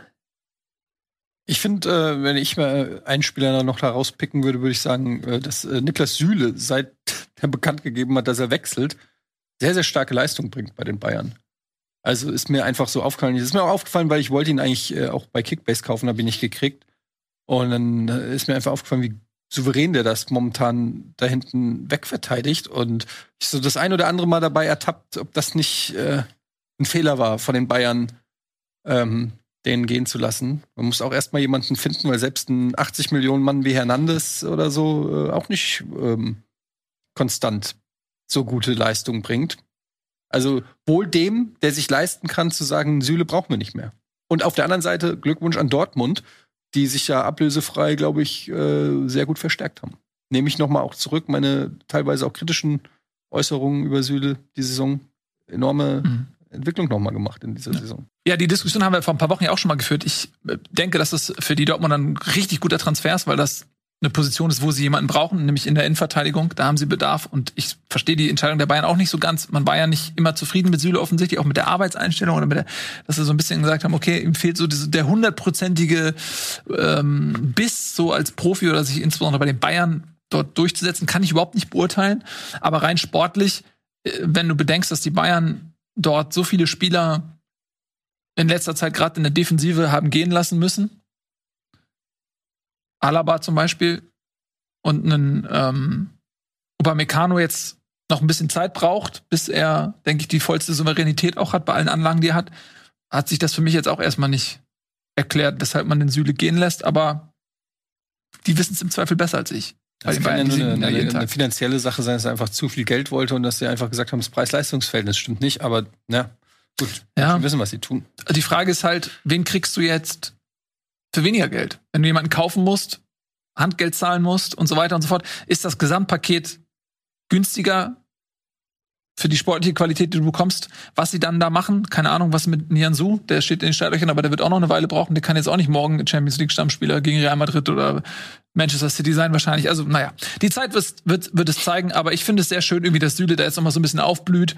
Ähm, und äh, hat er mal ein Tor geschossen und noch so ein bisschen Aufmerksamkeit bekommt, weil das war ja auch wohl für ihn so dieses nicht gewertschätzt werden, was ja glaube ich auch ein Thema war bei ihm. Und es ist irgendwie schön zu sehen, dass er jetzt zum, zum Ende hin noch mal ein bisschen ja. Wobei man sagen muss, nicht gewertschätzt äh, heißt ja immer nicht genug Kohle. Nur ein anderes, eine andere Bezeichnung, glaube ich. Ja, in dem Business wahrscheinlich schon, aber ich kann mir schon vorstellen, dass, dass wenn du auch auf, wenn du das Gefühl hast, okay, du, wenn du ein Problem hast und äh, Karl-Heinz Rummenigge äh, sagt nicht sofort, komm rein, komm rein, was los, sondern sagt, ja, sorry, ich habe keine Zeit, morgen und nächste Woche. So, das weißt du, können ja auch andere ja, emotionale ja, Faktoren sein, ja. weiß ich nicht. Ähm, ich glaube, es ist relativ egal, ob du 14 oder 16 Millionen verdienst, aber wenn Etienne jetzt 16 Millionen verdienen würde und du würdest 14 Millionen verdienen, mhm. dann würdest du ja auch fragen, hey, warum kriegt Etienne 2 Millionen mehr als ich? Ja. Dann müssen wir, Prozent. müssen wir gleich nochmal drüber sprechen. Ja. Also ja. 20, ich bin 40. Ja, ähm, das meine ich eben mit Wertschätzung. Da geht es wahrscheinlich immer um Geld, dass du weißt, der verdient so und so viel und der verdient so und so viel. Ähm, ja. Und da war ja auch im Gespräch bei, bei Süle irgendwie diese magische Grenze von 10 Millionen oder was weiß ich. Ja, wir haben ja letzte Woche ausführlich ja, mit Martin Thiele äh, gesprochen, ja. über Hernandez und die, ja, das Gehaltsgefüge auf zerschossen hat. Ja. Naja. Mhm. So. Aber findet ihr Opa Meccano besser als Süle? Also der hat auch schon brutale Anlagen, Opa Meccano, auf jeden Fall. Also sehr schnell, einen guten Körper und so weiter, aber der ist halt auch noch recht fehleranfällig, ist noch nicht so ganz souverän. Ich bin, ich finde Süle gut. Ja. Ähm, ich, Süle ist auch, der wird immer unterschätzt, der ist recht schnell tatsächlich dafür, dass er so massig ist. Und natürlich jetzt im Antritt nicht der schnellste, aber in der Endgeschwindigkeit, so wenn der mal ans Rollen kommt. Ich finde, der spielt ganz gut. Pässe. Der, ich finde, dass der das auch immer von hinten raus echt gut macht. Also das ist mhm. sowas, was ein Boa, so echt ein Boateng früher gemacht hat, macht jetzt der Süle, finde ich schon. Ich glaube, wenn du halt einen Süle hast hinten als Dortmund, der ja auch ganz gut antrabt, immer finde ich. Also der hat ja auch ganz gute Vorwärtsbewegung. Dann hast du daneben noch einen Akanji, der etwas ruhiger ist vielleicht in seinem Profil und dann holst du noch einen Schlotterbeck. Das wäre so eine interessante Dreierkette. Ja, du meinst also jetzt bei Dortmund? Überragende Dreierkette. Ja, da muss bei Bayern ist ja irgendwie jetzt Ginter und Rüdiger so die heißen Kandidaten. Ja, das ist natürlich auch interessant, weil in puncto Rüdiger sich da ja auch noch mal was ergeben wird, dadurch, dass Chelsea diese strengen Auflagen zurzeit hat und der Vertrag Rüdigers läuft aus, weiß ich überhaupt nicht, inwiefern die ihm auch jetzt noch einen Vertrag anbieten können in dieser ungewissen Situation mit den Sanktionen, der für ihn attraktiv ist, sodass es vielleicht auch vom Tisch ist, dass er dort verlängert. Keine Ahnung, ist jetzt ein bisschen spekulativ. Ist natürlich, also Rüdiger aber und Ginter beide ablösefrei im Sommer, ist natürlich schon hm. auch nicht schlecht. Ich finde aber, also Rüdi spielt natürlich jetzt, hat überragende irgendwie anderthalb Jahre da in, zuletzt gehabt in London, aber davor war er jetzt auch nicht unumstritten, bevor Tuchel kam, muss man auch machen. Bevor Tuchel kam, war, saß er auf der Bank. Aber seitdem? Ja, seitdem ist er natürlich überragend. Ne? Nennt man ihn Rüdi, wenn man, muss man dafür Kumpel sein oder ist das sein Nein, die, ähm, hier, Eddie und ich haben früher mal mit FIFA äh, gespielt und da war, Rüdi. haben wir Rüdiger immer noch Rechtsverteidiger gespielt oder sowas, ne? Ja. Und da haben wir immer gesagt, Rüdi, wir haben uns immer gegenseitig angefeuert, wenn Rüdi noch, äh, wir haben ja mit deutschen Nationalmannschaft dann gespielt im Tour und Tour bei FIFA und dann hat Rüdi immer die Bahn richtig schön richtig zugeackert. Rüdi hat alles zerstört einfach. Deswegen nennen wir ihn immer Rüdi. Also er weiß davon nichts. Er, er kennt weiß, uns auch nicht. Er weiß nicht. Aber, aber für uns er, wird er immer Rüdi sein jetzt. Mhm. Ähm, genau, also ja, viele Optionen. Wird auf jeden Fall spannend zu sehen. Aber ob jetzt zum Beispiel ein Ginter eine Verbesserung zu einem Süle ist, sportlich, finanziell vielleicht für die Bayern, ne, aber naja, gut, wir werden sehen, wie die dort aufgestellt sind. Das ist jetzt momentan eh alles noch nicht absehbar. Aber da wird auf jeden Fall auf dem Innenverteidigermarkt einiges los sein. Mhm. Tatsächlich, glaube ich auch. So, wir waren stehen geblieben bei den Bayern, die gegen Hoffenheim ein sehr, sehr munteres Spiel abgeliefert haben. Und nochmal, die haben so viele Chancen herausgespielt das kann auch anders ausgehen. Also wir wollen da jetzt gar nicht, glaube ich, groß Kritik äußern. Ja, mhm. ähm, Musiala hatte auch noch mal diese eine Riesenchance, als er da nach dem Fehlpass oder was da in der Defensive da noch mhm. zwischen Spratz und aus spitzem Winkel dann das Tor nicht trifft. Also da war eine Menge los. Wir möchten aber den Abstiegskampf noch einmal äh, zu Ende bringen. Das ähm, nehmen wir uns mal vor und halten fest, dass das Spiel Augsburg gegen Mainz abgesagt wurde, weil auch in Mainz ähm, Corona wütet. Deswegen hat das nicht stattgefunden, also konnte ähm, Augsburg da jetzt nicht drauf reagieren. Wir haben noch Wolfsburg, die haben gegen Freiburg gespielt und Stichpunkt Schlotterbeck. Der hat nämlich direkt getroffen. Mhm. Das war auch ein interessantes Spiel. Freiburg ja, war für mich die bessere Mannschaft, hat äh, auch verdient 2-0 geführt, hat das sehr souverän gemacht. Und dann hat Wolfsburg aber, ja, sind sie zurückgekommen in Form von Kruse. Da hat man die Wichtigkeit auch gesehen. Das erste hat er direkt selbst gemacht mit dem schwachen rechten Fuß. Souverän ins lange Eck geschlänzt nach einem schönen Pass von, was, Arnold? Nee, wer war da, wer den Pass gespielt? Nicht. Arnold. Doch, Arnold, ne? Mhm. Und äh, dann Kruse wieder beteiligt. Das 2-2 war dann eher so ein Kuddelmuddel-Ding, da so ein Rumgestochere. Dann hat Schlotterbeck versucht, ihn mit der Picke irgendwie zu klären und dann hat Arnold ihn einfach richtig reingewämst. Mhm. Also beide Tore, so Arnold und ähm, Kruse beteiligt. Und dann dachte man eigentlich, okay, hat Wolfsburg sich den Punkt dann noch irgendwie erkämpft. Und dann kam eben jener Schlotterbeck und hat dann den 3 zu 2 Siegtreffer zu einem, finde ich, verdienten, aber am Ende natürlich auch ein bisschen glücklichen Sieg ähm, geschossen. Wir waren ein Spiel zweier Halbzeiten auf jeden Fall. Mhm. Also in der ersten Halbzeit ganz klar Freiburg komplett überlegen. Wolfsburg hat hinten keinen Ball rausbekommen. An jedem, ist an jedem Pressing-Versuch der Freiburger gescheitert, die dann immer wieder halt über die linke Seite angreifen konnten, was ja auch ein bekanntes Muster ist, aber auch schwer zu verteidigen, wenn dann Stotterbeck auch mal mit nach vorne stößt, Günther, Grifo. Also die waren da heillos überlegen, äh, Wolfsburg ohne Chance. Und in der zweiten Halbzeit plötzlich Wolfsburg drin. War auch gar nicht so die mega jetzt Taktikänderung. Kruse ein bisschen äh, zentraler, ein bisschen tiefer. Ähm, Arnold ein bisschen weiter vorne geschoben. Man hat ähm, häufiger auch ein Drei-Mann-Mittelfeld gehabt und da besser gestanden. Aber ähm, da waren sie einfach dann viel, viel besser am Spiel. Also kein einziger Torschuss in der ersten Halbzeit und in der zweiten Halbzeit waren es dann, glaube ich, zehn Stück, die sie äh, hinbekommen haben. Also da wäre auch das 2-2 nach Halbzeiten gesehen gar nicht unverdient gewesen, Mhm. weil die Wolfsburger eine deutlich bessere zweite Halbzeit gespielt haben. Ja, auf jeden Fall. Und das finde ich dann auch ganz erstaunlich, weil sie haben da wirklich Moral gezeigt und sind nochmal in dieses Spiel zurück zu, zurückgekommen. Mhm. Und das eine Mannschaft, die am Boden liegt, bei der es nicht läuft, die kommt, glaube ich, nicht so zurück in so ein Spiel. Nee, nee, Deswegen muss man auch mal sagen, Respekt. Die scheinen sich so langsam zu erholen dort. Ähm, Ja, sie haben ja auch durch ihre Siege so, so ein bisschen das Schlimmste abgewendet. Ja. Muss man sagen. Also äh, sind natürlich noch nicht ganz raus, muss man auch klar sagen, mit 31 Punkten, aber ähm, ja, glaube, die schaffen das, da noch mal ins gesicherte Mittelfeld äh, zu kommen und dann äh, bei allem Gelästere, was ja auch immer Spaß macht, hat Kofeld seine Mission äh, geschafft und kann dann noch mal neu angreifen mit Wolfsburg, mit äh, neuen Transfers in der Sommervorbereitung und so. Wird dann interessant sein, wie Wolfsburg sich nächste Saison dann aufstellt. Also so. Noch kleine Beobachtung am Rand. Ich glaube, dass sich Schlotterbeck in einem Jubelwettstreit mit Patrick Schick befindet, weil beide immer mit ihrem Bizeps jubeln, Wie, wie kann man mit dem Bizeps jubeln? wenn man einen hat. Deshalb, ich frage. Ja, also äh, wenn Patrick Schick macht, das sieht jetzt bei mir, ich spanne jetzt nicht an, ne? Also nur so Dann, kleines pass auf, das Hemd kann reißen. Ja, weil das, ich, das ist vom Stoff nicht ganz so dick, das ist nur so Jute. Das, wenn ich jetzt zu doll anspanne, platzt das. Also so macht ja Schick immer. Mhm. Also spannt dann auch an, mache ich jetzt nicht. Und Schlotterbeck will das, glaube ich, eigentlich auch, aber er hat vielleicht gesehen, okay, den- der ist schon belegt, jetzt macht er immer nur mit einem. Mhm. Dann zieht er sich immer nach dem direkt den Ärmel so hoch und macht so. Und ich denke mir so, ist das, Ich bin stark, heißt das. ist, heißt das, ich bin stark? Stark von mir. Oder was? Also Was sind eure immer Lieblingsjubler? Pet Petrisch natürlich. noch. Natürlich, immer der, den. der Mladen Petric. Ich mag den Matador von Ja. ähm, Naja, also, Gomez. wer ist denn Luca Toni, ne? Dieses, was auch immer das heißt. Schraube, Äh, Ding, ja. Schraubenohr. den mag ich auch sehr Ohrenschraube. Salto. Hm? Klose. Klassiker Salto. Der. Klose Salto. Klose. gerne. Du hast den Gnabry, Ah, den, Ja. aber der ist ja geklaut von den James Harden. Ja. Ähm, ja, gibt noch, gibt noch ein paar andere, aber ja. Aber wer glaubt ihr wird, also im Bizepsjubel, wer wird am Ende triumphieren? Ich kann nur eingeben. Es können nicht zwei Leute mit Bizeps jubeln. Also es geht nicht. Ja, Schotterbeck ist auch nicht so, ist halt muskulös, aber ich finde Patrick Schick noch ein bisschen Das. Problem ist, wann kommt Schick zurück? Er schickt sich ja gerade nicht an zu spielen. Aber was ist andere Frage? Schlotter, es ist nicht unrealistisch, dass sowohl äh, Schick als auch Schlotterbeck in Dortmund landen, früher oder später. Sch äh, Schick Oder? vielleicht als Haaland-Ersatz und Schlotterbeck für jeden Fall. Kann auch sein, dass Schlotterbeck in Leverkusen landet. Ja, Ja. oder so. Oder so. Jedenfalls kann es wirklich sein, dass die beiden zusammenspielen. Und dann hast du drei Bizeps. Und jetzt hast du da zwei Leute, die mit einem Bizeps jubeln.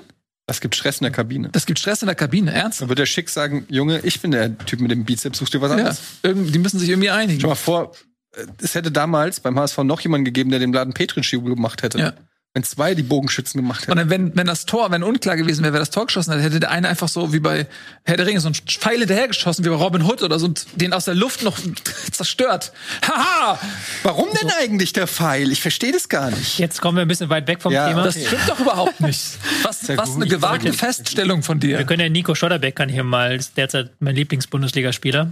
Wegen des Jubels. Nein, nicht ausdrücklich nicht wegen des Jubels, der ist mir da schnurz, sondern weil der einfach immer wieder geile Vorstöße hat als Innenverteidiger. Also er spielt erstens momentan überragende Pässe. Er rückt immer wieder geil nach vorne, jetzt am Wochenende dieses Tor.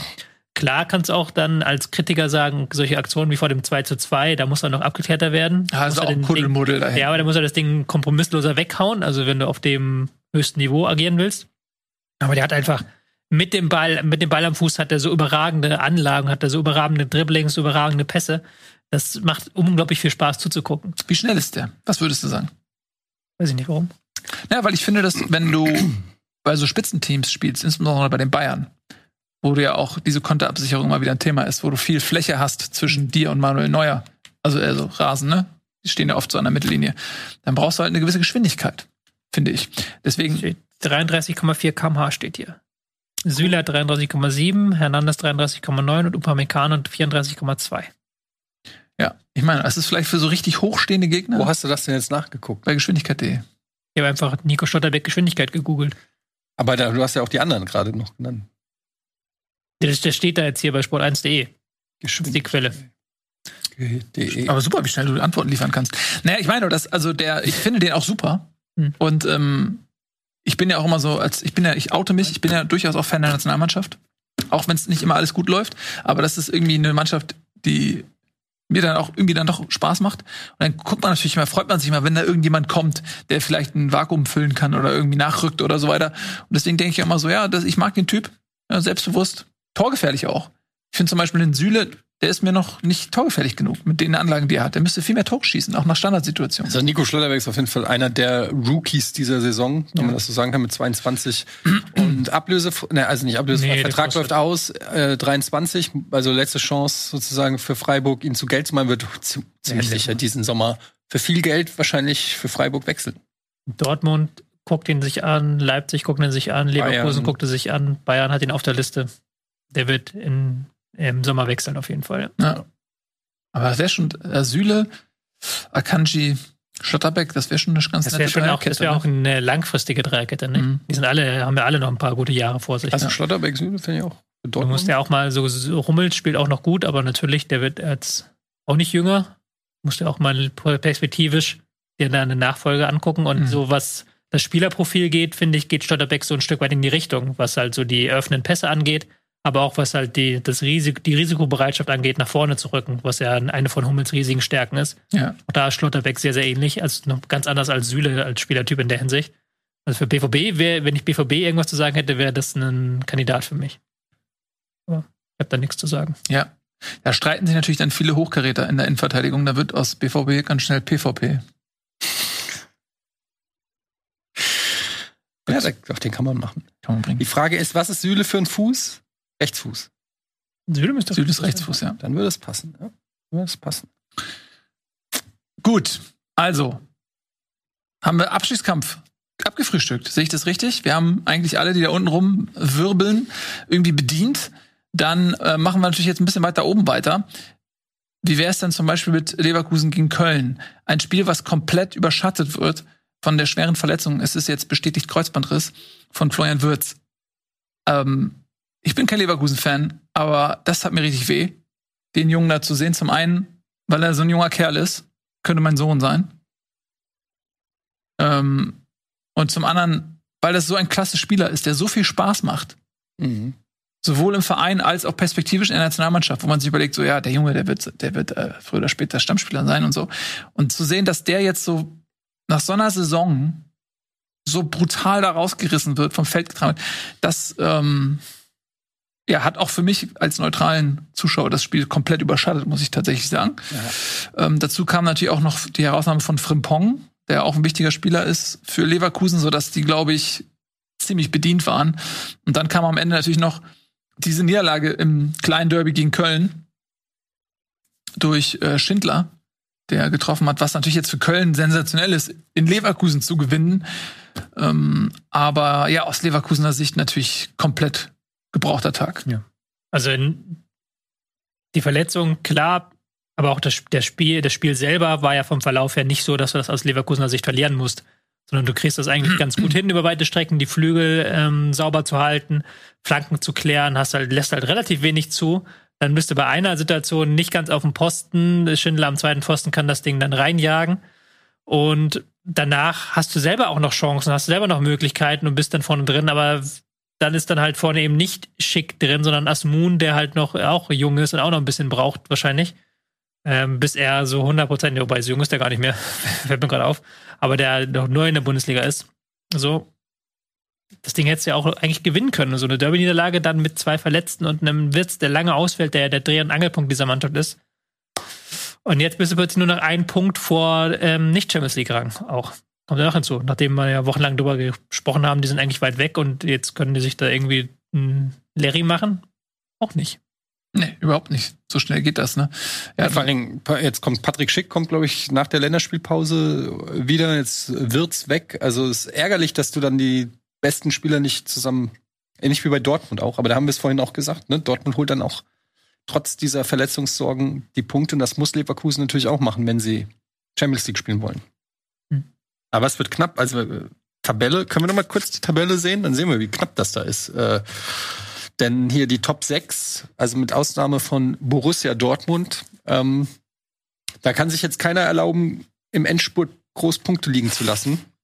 44, 44, 44, 45. Und Leipzig momentan richtig ja, stark. Also, also ich denke auch, die Tendenz bei Leipzig ist ganz klar die, dass sie von allen Kandidaten da für mich die größten Chancen haben. Ja. Jetzt insbesondere mit der Verletzung von äh, Wirtz auch noch mal. Ich weiß nicht, wie lange ein Frimpong ausfallen wird. Das sind schon wichtige Spieler und ja, Leipzig ist komplett im Kommen. Klar, das aus dem DFB-Pokal wird sie schmerzen, aber dann können sie sich noch mehr auf die Bundesliga konzentrieren. Und dann muss Leverkusen aufpassen, weil wenn sie jetzt am Ende Sechster werden sollten, das, das natürlich kann sich auch keiner erklären, ja. wie das zustande gekommen ist, ne? Hm. Ja, das stimmt. Also die müssen ein bisschen aufpassen. Und ich finde ja auch, wie du merkst an Freiburg und Hoffenheim auch, Leipzig ist die, Leipzig ist noch mal was anderes. Die wissen um ihre Stärke, die tankern das nach Hause. Aber bei Freiburg und Hoffenheim, Freiburg und Hoffenheim merkst du halt so dieses, da geht was dieses Jahr. Da geht was. Das ist unsere Saison. Wir spüren das. Diese, dieser positive Schub. Wenn du was erreichen kannst in deinem Leben, den wir nicht kennen, der muss sich wunderbar anfühlen. Ja. ja. Gut. Also Köln übrigens muss man auch noch mal erwähnen, ist für mich ja egal jetzt schon. Mir egal, wie die Saison am Ende endet, ist für mich jetzt schon die die Mannschaft des Jahres. Köln. Mhm. Ah ja, naja. Doch. Ach, doch, doch, doch. Du hast die nicht so beobachtet, wie ich, wie, wie, wie schlecht die waren und wie die gen zweite Liga getaumelt sind. Kannst immer nur wieder sagen. Und dann mit, mit dem Kader, der sich einfach noch verschlechtert hat im Grunde genommen zum letzten Jahr. Hm. So, so zu spielen, ey, das ist einfach sensationell. Sensationell. Ja, die Mann haben eine schöne Saison. Ich will ja gar nicht ja. groß jetzt widersprechen. Ja. Mannschaft des Jahres sind ja schon sehr große Worte. Ja, immer gemessen an sich selbst. Gemessen an den Erwartungen, gemessen an den Möglichkeiten. Gibt es noch andere Kandidaten, aber ich finde es krass, dass die auf Platz 7 stehen. also wenn Freiburg in die Champions League kommt, dann werde ich mich persönlich bei Christian Streich für alles entschuldigen und in einem, in einem Hot Tub oder in einem, in einem Hot Tub entschuldigen und, und sagen, es war allein David Abrams Schuld. ja. Das merke ich mir, das merke ich mir jetzt wiederum. Ja. Ja, Freiburg ist natürlich auch sensationell, aber Freiburg ist für mich einfach eine gute Mannschaft. Auch, also das ist eine Entwicklung in den letzten Jahren. Das ist jetzt nicht völlig überraschend. Klar ist das sensationell, wie die da arbeiten. Aber Lass uns diese Diskussion ja. verschieben auf, wenn die Saison fertig. Wenn Köln jetzt ja. dreimal verliert und am Ende auf Platz 14 ist, dann äh, wirst du auch wieder anders sprechen. Nee, die werden ja nicht 14 da werden. Wird eng, wollte gerade sagen. Ja, okay, aber lass uns diese Diskussion aufheben für das ja, die Zeit. Guck dir noch mal ein paar Spiele an unter Gistol und wie, was da so die letzten Jahre passiert ist in Köln und dann du musst noch mal so, du musst gar kein Spiel, guck ich mir Spiele von Gistol. Guck, guck dir noch mal so dann. Äh, gut. So, dann äh, finde ich, wenn du schon dabei bist, irgendwelche Versprechungen zu machen, kannst du direkt äh, mit Frankfurt gegen Bochum weitermachen. Ja. Das war, haben mir fünf Minuten gereicht. Da haben fünf Minuten tatsächlich gereicht. Ähm, Kleiner Gag noch eins vielleicht. fünf Minuten haben wir noch nie geschafft. ähm, Ja, man muss sagen, bei, äh, bei dem Spiel hat man schon ein bisschen gemerkt, dass der das Spiel gegen Sevilla, wo die Eintracht wirklich richtig geil gespielt hat ähm, und richtig äh, cool drauf war, ähm, das hat man schon so ein bisschen gemerkt, hat so ein bisschen Spritzigkeit äh, gefehlt. Es war jetzt auch das dritte Spiel mit der gleichen Startelf innerhalb von neun Tagen, ähm, was bei Glasner auch nicht so oft gab. Also ich habe gemerkt, da fehlt schon so ein bisschen am Anfang die Power. Und ähm, gab direkt eine Riesenchance für Kamada, da hätten sie 1-0 in Führung gehen können. Danach hat Bochum so ein bisschen das Heft des Handelns in die Hand genommen, 1-0 ähm, in Führung gegangen mit Polter, der da einfach einfach eine Maschine da, also einfach ein Brocken ist vorne ähm, schwer zu verteidigen. Ähm, der immer wieder gut da so seinen Körper reinschiebt, die Leute wegdrückt und dann einfach, wenn die Flanke gut kommt, das Ding da reinmacht. Dann hatten, hatte Bochum eigentlich schon hätten sie fast den Sacken zumachen. Riesen Chance zum 2 eine Riesenchance zum 2 zu 0, wo ähm, Asano, Asano ja. aus zwei Metern ins leere Tor nicht trifft. Also das war unglaublich. Ich glaube, dann hätte dieses Spiel noch mal einen ganz anderen Verlauf nehmen können. Aber dann in der zweiten Halbzeit Eintracht ähm, konzentriert weitergemacht, äh, Druck aufgebaut und äh, auch mit ein bisschen Glück dann dieses äh, Eigentor gemacht und dann waren sie aber auch die die spielerisch bessere Mannschaft, die äh, Bochum immer wieder reingedrängt haben, immer wieder durch Knauf auch äh, interessant interessanterweise zum ersten Mal glaube ich in dieser Saison äh, mehr äh, über rechts kam als über links. Mhm. Ähm, seit Knauf da ist, also es war, glaube ich, ein ganz wichtiger Schlüsselfaktor, dass sie jetzt jemanden haben, der die Eintracht ein bisschen unberechenbarer macht von diesem Kostic-Ding. Und ähm, haben es dann gut ausgespielt. Lindström wieder ein, ein Topspiel gemacht. Der Junge ist echt ein, also wirklich ein richtig guter, äh, guter Junge, der, an dem werden wir noch Spaß haben. Vielleicht noch nächstes Jahr und dann mal gucken. Aber ja, ähm, wichtig, glaube ich, in diesem Spiel gegen so eine Mannschaft wie Bochum, die, wenn die erstmal 1-0 führen, die dann auf Konter spielen, die hinten spielen, das sind eigentlich so Spiele, die die Eintracht überhaupt nicht mag. Und deshalb muss man froh sein, dass man dann da drei Punkte geholt hat. Und äh, hoffentlich, und das ist eigentlich jetzt auch dann die große Hoffnung dann gegen Sevilla am Donnerstag ähm, weitermacht in der Euroleague, weil das macht richtig Spaß, auch mit den Ultras zusammen da, wie die gefeiert haben. Ähm, das hat so nach zwei Jahren, die Ultras bei Frankfurt sind seit zwei Jahren nicht im Stadion. Äh, es hat richtig Bock gemacht, das äh, zu sehen. Ähm, und ähm, ansonsten trotzdem die Saison natürlich irgendwo im Mittelfeld in der Bundesliga. Das wird wahrscheinlich auch nicht mehr mehr werden. Ja, das ist so. zu- Wie seht ihr das? Knauf finde ich geil. Also, Ja. so wie du es gesagt hast, dass sie jetzt nicht mehr so. Klar, Kostic war schon sehr auffällig wieder in dem Spiel, hat auch ein gutes Spiel gemacht, fand ich, aber dass sie halt auch dann die Möglichkeit haben, über die andere Seite zu kommen. Auch mal eine lange Flanke auf den zweiten Pfosten oder noch weiter und dann halt da das weiter zu Ende spielen, also eine Verlagerung. Das fand ich schon sehr, sehr stark. Also Knauf ist, glaube ich, ein wichtiger Faktor momentan, warum jetzt diese Woche so gut gelaufen ist, wie sie gelaufen ist. Auch im Zusammenspiel mit Lindström, der auch Ja. eher über rechts kommt, hast du natürlich zwei sehr schnelle, auch technisch starke Leute, die das Eins gegen Eins gut äh, können. Das glaube ich für, für die Gegenspieler. Und die laufen auch beide sehr viel nach hinten. Ich glaube, das gefällt auch Glasner gut, dass die nicht nur Vorwärtsgang kennen, sondern immer sich anbieten. Ja, und ich glaube, es war auch das erste Spiel, wo ähm, Bochum nach einer Führung noch verloren hat. Also, dass sie da halt das äh, Frankfurt das Spiel komplett gedreht hat und Bochum war dann auch irgendwann, ich glaube, ab der 25. hatten sie nur noch einen Torschuss. Also, es war nicht, nicht wirklich gut danach noch. Also, da hat dann Frankfurt das Spiel wirklich dominiert. Also, insofern ein verdienter Sieg, aber gut, Bochum macht die Punkte ja sowieso eher zu Hause als auswärts. Und da nicht mega überraschend, aber es ist schon ein Spiel, wo wir halt vor, ich glaube, vor vier Wochen hätten die Frankfurter das nicht so souverän herausgeholt. Das heißt souverän. Also es fünf, das waren die fünf Minuten, wo sie dann aus der Kabine kamen, wo sie das Spiel aber- gedreht haben. Danach war, waren sie auch die bessere Mannschaft, fand ich. Aber ähm, Danach war halt nichts mehr los auf beiden Seiten. Also Ja, da war dann, genau, ja, aber das, das- Spiel tot bekommen, so genau, ein Stück weit. Ja. Genau, aber also, ne, und also muss man auch schon sagen, in der ersten Halbzeit haben sie auch was angeboten, wenn das- Bochum das 2-0 macht, dann wird es ein bisschen schwieriger werden, zumindest mal das Spiel auch noch zu gewinnen. Ähm, Klar, aber es ist ja auch legitim, wenn du halt, Genau. wie, du, wie Etienne gesagt hat, wenn du aus einer englischen Woche rauskommst, du gehst 2-1 in Führung, spielst zu Hause und sagst auch mal, macht mal den, ihr mal den Ball, Bochum, und die, dass die damit jetzt nicht mega viel anfangen können und dann eher im Zweifelsfall das Ding langholzen und Tuta und Dicker da dann 50 Kopfballduelle gewinnen dürfen, ist ja auch klar. Ist übrigens sehr ärgerlich, weil da gab es so viele Konterchancen, wo die Eintracht, wenn, wo ich mir auch gedacht habe, so wenn ihr jetzt mal so einen dieser Konter ruhig und konzentriert zu Ende spielt, dann kannst du hier locker auf äh, ein, zwei Tore noch machen. Da waren so viele dabei, wo dann der letzte Pass, so, ich denke dann immer so in FIFA, wo man denkt, so man läuft drei gegen zwei oder so und du machst irgendwie so einen Pass, der dann in den Rücken geht oder zu weit nach vorne, zwei Meter. Da ein bisschen mehr Präzision und dann kannst du dich noch auch viel mehr belohnen und vor allen Dingen nach hinten raus musst du dann nicht zittern, wenn die langen Bälle in den Strafraum geflogen kommen. Aber gut.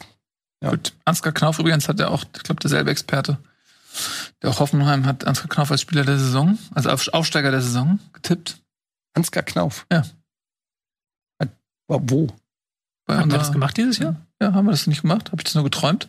Kommt das, nicht, das habe ich tatsächlich nicht mehr. Moment, du hast, ich habe verstehen nicht. Ansgar Knauf hat Hoffenheim getippt als. Nein, ist egal. Ich wollte wirklich sagen, dass ich Ansgar Knauf zu Beginn der Saison als Aufsteiger der Saison.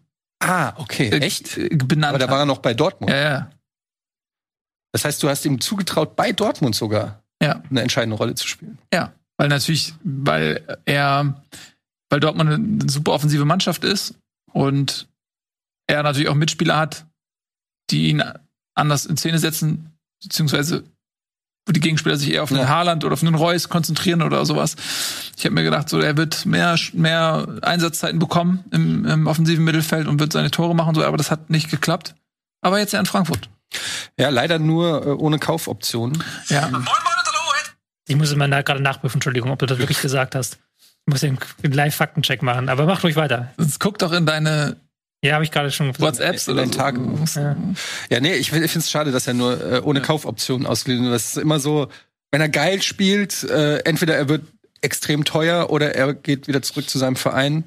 Ja, Aber auf der anderen Seite hast du halt mhm. anderthalb Jahre jemanden, der dir ein bisschen weiterhilft. Mhm. Hast du tatsächlich gesagt, Ansgar ja. Knauf? Ja. Echt doch. Du hast Niklas Dorsch gesagt. Da kannst du mal sehen, wie man sich irren kann. Na, warum? Also so schlecht spielt er nicht. Der hat sich in den letzten Wochen richtig reingefuchst. Aber ja gut, der Aufsteiger. Ich habe Nian Su gesagt, also ich liege ja komplett falsch. Ja, Malen hatte Ralf gesagt. Ja, und Nico hatte Dani Olmo gesagt, aus welchem Grund auch immer. Also das weiß ich noch, stimmt. Das erinnere ich mich auch daran, ja, dass wir, da, noch, wir haben nämlich überhaupt gar nicht über die anderen geredet, wir haben nur darüber geredet, dass Dani Olmo nicht zählt. Ja, genau. genau. Gut, dann ähm, bist du zufrieden mit der Aufarbeitung der Ereignisse? Ja, ich bin nicht zufrieden wie übrigens über das Spiel Hertha. Ich habe das mir natürlich angeguckt im Urlaub. Welches? Der großartige Sieg der Eintracht gegen die Hertha. Und ich habe fast 20 Minuten nur über die Hertha geredet. Und dann noch so ja. alibi-mäßig am Ende. Ja, die Eintracht hat es aber auch ganz gut gemacht. Kommen wir zum nächsten Spiel. Ich das habe ich extra noch gesagt, weil ich wusste, ich dass weiß. du dich sonst beschwerst. Ich, ja, ich wusste, dass das nur so alibimäßig gesagt ist, damit man sich nicht beschwert. Ja, aber so ist das halt, wenn man ja. gegen einen Verein spielt, der derzeit alles überstrahlt, da kann natürlich die Eintracht. Ich, ich saß so dann hab gedacht, so jetzt erzählt doch mal, wie toll die waren. Glaub, Keiner hat was gesagt. Ist, ich glaube, so geht es vielen Fans von Eintracht-Gegnern, wenn die Eintracht mal 3-0 verliert. Naja, aber das passiert ja nicht so oft. So, so wir haben natürlich noch ein weiteres Spiel. Was? Das ähm, eine wunderbare Klammer, nämlich die von unten, die von oben so ein bisschen ah, Fürth. macht. Das ist Fürth gegen Leipzig. Ja, Fürth einzeln in Führung gegangen. Und dann hat Leipzig einfach die auseinandergenommen. Nach Strich und Faden haben sie die auseinander. Einen überragenden Kunku mal wieder. Der Typ, ey. Ähm, der ist übrigens der eigentliche Aufsteiger der Saison. Der Typ ist richtig krass. Also was der technisch drauf hat, äh, wie schnell der ist, wie technisch äh, äh, gefährlich und so weiter. Also den sehe ich echt ehrlich gesagt auf der Insel nächstes Jahr irgendwo.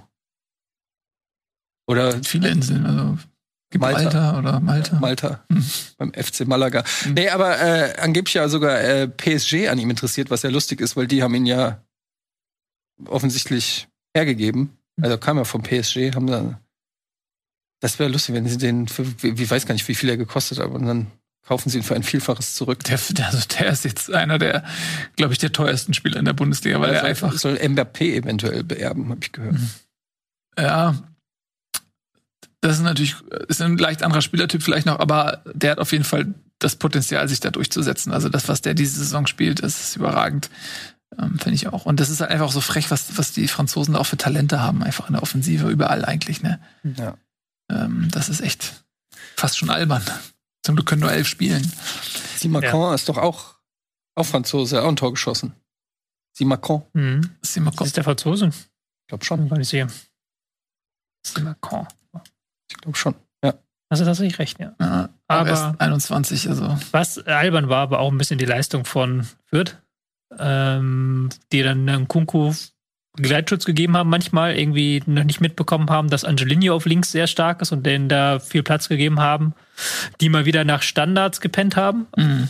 Das ist, glaube ich, so ein Hauptding, was mich bei Fürth halt so aufregt. 18 Gegentore nach Standards. Das ist halt das Ding, wo du halt jenseits von allen individuellen Qualitäten als Aufsteiger einfach da sein musst. Standardsituation. Wenn du dann das schlechteste Teams, Team bei Standards bist in der Bundesliga. Und ja, trotz dieser einzelnen Führung haben sie dich dann ziemlich herspielen lassen von Leipzig, die das stark gemacht haben, keine Frage, mit einem Angelino, einem Kunku, Forsberg aber auch sehr, sehr gut. Mhm. Ähm, aber dann einfach viel zu einfache Fouls hergegeben, Freistöße halt dann da nicht gut verteidigt. Es gab eine Szene dann plötzlich, wo irgendwie ein Kunku völlig frei war im halblinken Raum, wo du dir auch denkst, wieso ist da niemand von euch, die Leute? Also wirklich das war kein gutes Spiel. Ich habe ja vor den letzten Wochen gelobt, aber nach einem 1 zu 6 gibt es da nicht viel zu loben, logischerweise. Ja, ich finde äh, übrigens erwähnenswert auch bei Leipzig, dass sie sechs verschiedene Torschützen hatten. Also ein Kunku, Silver, Forsberg, Leimer, Henrichs und Simakon. Also jeder durfte mal ran sozusagen, was auch so ein bisschen für die Vielseitigkeit äh, spricht. Wir haben ja auch meistens eher so negativ im Zusammenhang mit Silver drüber gesprochen, dass er eben sich dort eingewöhnen muss in eine Mannschaft, die alle Tore schießen wollen. Ja, und während bei Frankfurt selbstverständlich jeder Ball auf ihn kam, das hat er mittlerweile ja wirklich ganz gut hinbekommen. Aber dennoch bleibt Leipzig halt diese Breite erhalten. So, ne? Das sind viele, viele Spieler, mh, hm, die ein Tor schießen können. Und das ist durchaus von Vorteil. Wenn nämlich mal einer ausfällt, so wie in Leverkusen ein Patrick Schick oder so, dann ist wahrscheinlich, gut, ein Kunku ist wahrscheinlich auch derzeit nicht zu ersetzen, aber ähm, naja, sie können das, glaube ich, in der Breite ganz gut auffangen. Mhm. So, Ansonsten kann man zu diesem Spiel nicht viel mehr sagen, außer dass Leipzig halt einfach Bock hatte und haushoch überlegen war und Fürth hat, hat sich auf den Rücken gelegt und es mit sich machen lassen. ähm, und dementsprechend kann Leipzig weiter was fürs Torverhältnis tun, was ja auch nicht uninteressant ist, weil das ist jetzt das Beste von allen Champions League Aspiranten dort oben. Das ist sicherlich auch nochmal ein Faktor. Ähm, aber ich nehme an, dass sie dann am Ende der Saison das gar nicht brauchen werden, weil sie punktetechnisch genug poltern. Es ist einfach eine gewagte Prognose von mir. Aber damit haben wir, glaube ich, alle Spiele tatsächlich besprochen. Augsburg gegen Mainz ist ja, wie gesagt, ausgefallen. Wir haben Gladbach gegen Hertha gemacht, 2 zu 0, Union gegen Stuttgart 1 zu 1, Dortmund gegen Bielefeld 1 zu 0. Wisst ihr, an was ich mich gerade selber erinnere? Wisst ihr noch, als ihr klein wart, am Ende der Sportschau, kam dann, wurden doch, glaube ich, die Ergebnisse nochmal vorgelesen. Mhm. Das hat immer so ein, so ein Sprecher gemacht, mhm. ein Sportreporter. Stimmt. An den habe ich mich gerade selbst erinnert. Das ist so ein richtig wohliges Gefühl. Noch einmal, ja, ich weiß genau, was du meinst. Ja. Einmal alle Ergebnisse ja. nüchtern Und dann die Tabelle nochmal gesehen und ja. so. War das nicht sogar in der Tagesschau früher? Das, das wurde früher auch, auch gemacht, ja. So heute auch noch, oder nicht? Ja? Das ist die Gesamt, ja. Ja, und nun die Bundesliga-Ergebnisse vom. Am Mittwoch gibt's übrigens noch das Nachholspiel Mainz gegen Dortmund. Ja. Kann man nochmal erwähnen. Ähm, was man vielleicht auch nochmal jetzt, wir haben ja noch ein paar Minuten, glaube ich, Zeit. Mhm. Habt ihr Paris gegen ja, ja. gesehen? Ja, ich habe ich hab äh, glaube ich, ich habe gearbeitet. Aber ich habe ich hab gelesen, ich hab Sendung gemacht, da, war doch, äh, da ist doch der, äh, irgendwie der Scheich ist ausgerastet. Der, der Scheich ist ausgerastet im Nachhinein, ja. ja. Ähm, auf jeden Fall, Paris ist wieder rausgeflogen im ja. Achtelfinale der Champions League. Obwohl sie jetzt noch Messi dazu gekauft haben. Stimmt. Obwohl sie 2-0 geführt haben, mhm. mit Hin- und Rückspiel zusammengerechnet. Gibt ja keine Auswärtstorregelung, aber sie haben halt 1-0 Hinspiel gewonnen. Das, ist natürlich auch ein bisschen Pech gegen Real Madrid ran zu müssen. Also ja gut, aber sie haben halt wirklich eineinhalb Halbzeit, eineinhalb Halbzeiten wieder waren sie klar die überlegene Mannschaft. Also in, im Hinspiel war es ja so, dass Real sich wirklich sehr weit hinten reingestellt hat und nicht viel zustande bekommen hat und jetzt im Rückspiel auch wieder erste Halbzeit ein gutes Madrid mit zwei großen Chancen und dann einem richtig geilen Mbappé-Tor. Und dann brechen sie halt nach diesem 1 zu 1 völlig auseinander und Benzema und Modric machen wieder mal das Spiel ihres Lebens. Nehmen die komplett auseinander, ja. Und nehmen die komplett auseinander. Ja. Und die brechen halt komplett ein. Aber ich bleib dabei. Es ist ein Unterschied. Also Bayern spielt gegen Salzburg und PSG gegen Real. Schon es ist schon ein Unterschied. Es ist trotzdem. Das ist halt die Champions League. Das ist die Champions League. Also wenn du nicht, wenn du die Champions League gewinnen willst, ist jetzt 5 Euro in, in unser Phrasenschwein, das wir nie Finale benutzt sein haben. Können. Es hätte auch ein Finale sein können. Ja, nee, eben nicht, weil Paris überhaupt nicht gut genug für ein Finale ist. Ja. Haben wir doch jetzt gesehen. Haben wir jetzt gesehen. Ja. Wir gar nicht dahin. Ja, die, aber die, die haben jetzt halt genau diese, also diese zehn Minuten, wo sie da kollabiert sind und so, aber davor sagst du ja selbst. Also sie haben ähm, Im Hinspiel waren sie die bessere Mannschaft und im Rückspiel haben sie 1 geführt. Ähm, also ja, aber die sind ja nicht zum ersten Mal kollabiert jetzt, Neil. Das ist ja nicht so, dass Nein, wir jetzt hier auf eine Mannschaft stimmt, reden, die zum ersten Mal in ihrer, Gesche in ihrer nee, langen und glorreichen Fußballgeschichte. Absolut richtig. Und es gibt ja auch Kritik, also insbesondere auch an Neymar und Messi, hm. die sich dort harte Kritik gefallen lassen müssen. Messi, der natürlich auch erstmal in Paris eine komplett andere Situation als in Barcelona. In Barcelona ist der FC Barcelona Messi gewesen. Da haben zehn Leute um ihn rum für ihn gespielt. sind für ihn gelaufen. Der war damals schon sehr reduziert in seinen Bewegungen, wenn es nicht, nicht gerade irgendwie der Sprint zum Tor oder so. Und das ist jetzt in Paris so, wir hast noch einen Neymar dabei und so. Das ist, das spielen die nicht für ihn. Da gibt es ja ganz viele Szenen auch, wo er in Barcelona wie selbstverständlich gibt mir den Ball und er wird einfach nicht bekommt den Ball nicht. Das, Mhm. das kennt er nicht, dass er den Ball einfach nicht bekommt. Also das ist das ist jetzt auch nicht unbedingt ein Match made in heaven. Das klingt natürlich auf dem Papier sensationell, aber äh, der sportliche Ertrag daraus ist, glaube ich, dem Hype nicht unbedingt gerecht geworden, muss man auch ehrlich sagen. Und deswegen ist natürlich Paris auch immer ein Stück weit so eine Showtruppe. Aber ähm, mich freut das irgendwie. In meinem Kopf, ich hab, kennt ihr dieses äh, Scheich Millionäre Scheich, ja, nee, immer habe ich gerade nur bei mir selber gebaut in meinem Kopf, weil ich das gut finde. Ich bin kein Fan von von der Art und Weise, wie dort gearbeitet wird irgendwie. Klar ist es spektakulär. Für so ein kleines Kind ist das sicherlich geil, so eine All-Star-Truppe irgendwie zu sehen. Aber ich freue mich immer, wenn das nicht. Ich freue mich immer, wenn der, der Wenn ganz offensichtliche. Plan, so viel Kohle in diese Mannschaft zu pumpen und sich den Champions League-Titel zu kaufen, um dann im Achtelfinale rauszufliegen, um im Pokal rauszufliegen und dann die Meisterschaft langweilig nach Hause spielen zu müssen, 20 Spieltage vor Schluss. Äh, das irgendwie finde ich, macht mich das nicht unglücklich zumindest. Ähm, jetzt mal gucken. Erwähnen kann man noch, dass Liverpool es noch geschafft hat. Wir haben ja das Hinspiel gegen Mailand hergeschenkt. Nö, es war nur gewonnen. Hinspiel haben die auch 0-1. Ah, nee, das, das erste haben, Moment. Die haben das Rückspiel einzeln verloren. Das Hinspiel haben sie, genau, das, das Rückspiel Ja. haben sie verloren, haben es aber trotzdem Ja. noch geschafft. Okay, da hab ich Haben sich teuer verkauft. Genau. Äh, ja, Champions League geht weiter. Wir haben jetzt äh, diese Woche auch noch einige Achtelfinale, die dort ausgespielt werden. Und zwar, immer wenn ich suche, rede ich ein bisschen langsamer, um mir selbst die Ajax, Zeit zu geben. Benfica. Ajax, Benfica und Manchester United gegen Atletico. Man hat übrigens mitbekommen, diesen, ich weiß nicht, ob das richtig wiedergegeben wurde von den Lippenlesern, aber es gab da diesen kleinen Dialog, nachdem Ralf Rangnick Cristiano Ronaldo ausgewechselt hatte. Und ich weiß nicht, ob das stimmt, was, die, also ist jetzt anfällig für Fake News, aber er wechselt ihn aus. Er ist sichtlich erzürnt, Cristiano Ronaldo, und meckert, Meckert Minute. weiß ich nicht mehr, meckert da rum. Hm. Und dann ähm, äh, beschwert er sich bei Rangnick und dann kommt Rangnick und sagt so, ey, pass auf, ich brauch, wir spielen in drei Tagen wieder, ich brauch dich da, ich brauch dich frisch in drei Tagen. Und Ronaldo so, ey, ey Alter, wechsel mich nie wieder gegen Maguire. Okay, aber wechsel mich nie wieder gegen Maguire aus. und ja, okay.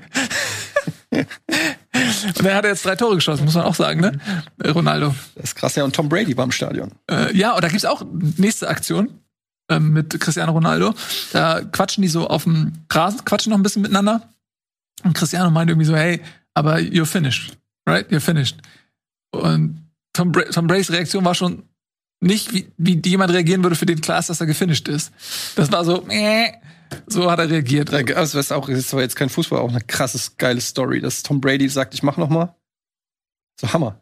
Ich hätte es geil gefunden, wenn das wie Michael Jordan gemacht hätte und hätte einfach wirklich angefangen, Fußball zu spielen. Einfach die Sportart gewechselt. Mal gucken, ob ich da auch der Beste bin. Das ist sehr clever. Du sagst halt so, ja, du deutest an, du hörst auf, lässt die ganzen Leute die Nachrufe auf dich schreiben und liest die ganze Sache, wie geil du bist. Ja. Das halt Und dann nochmal. sagst du, ja, okay, dann mach ich Ja, halt noch mal. nochmal, okay. Ja.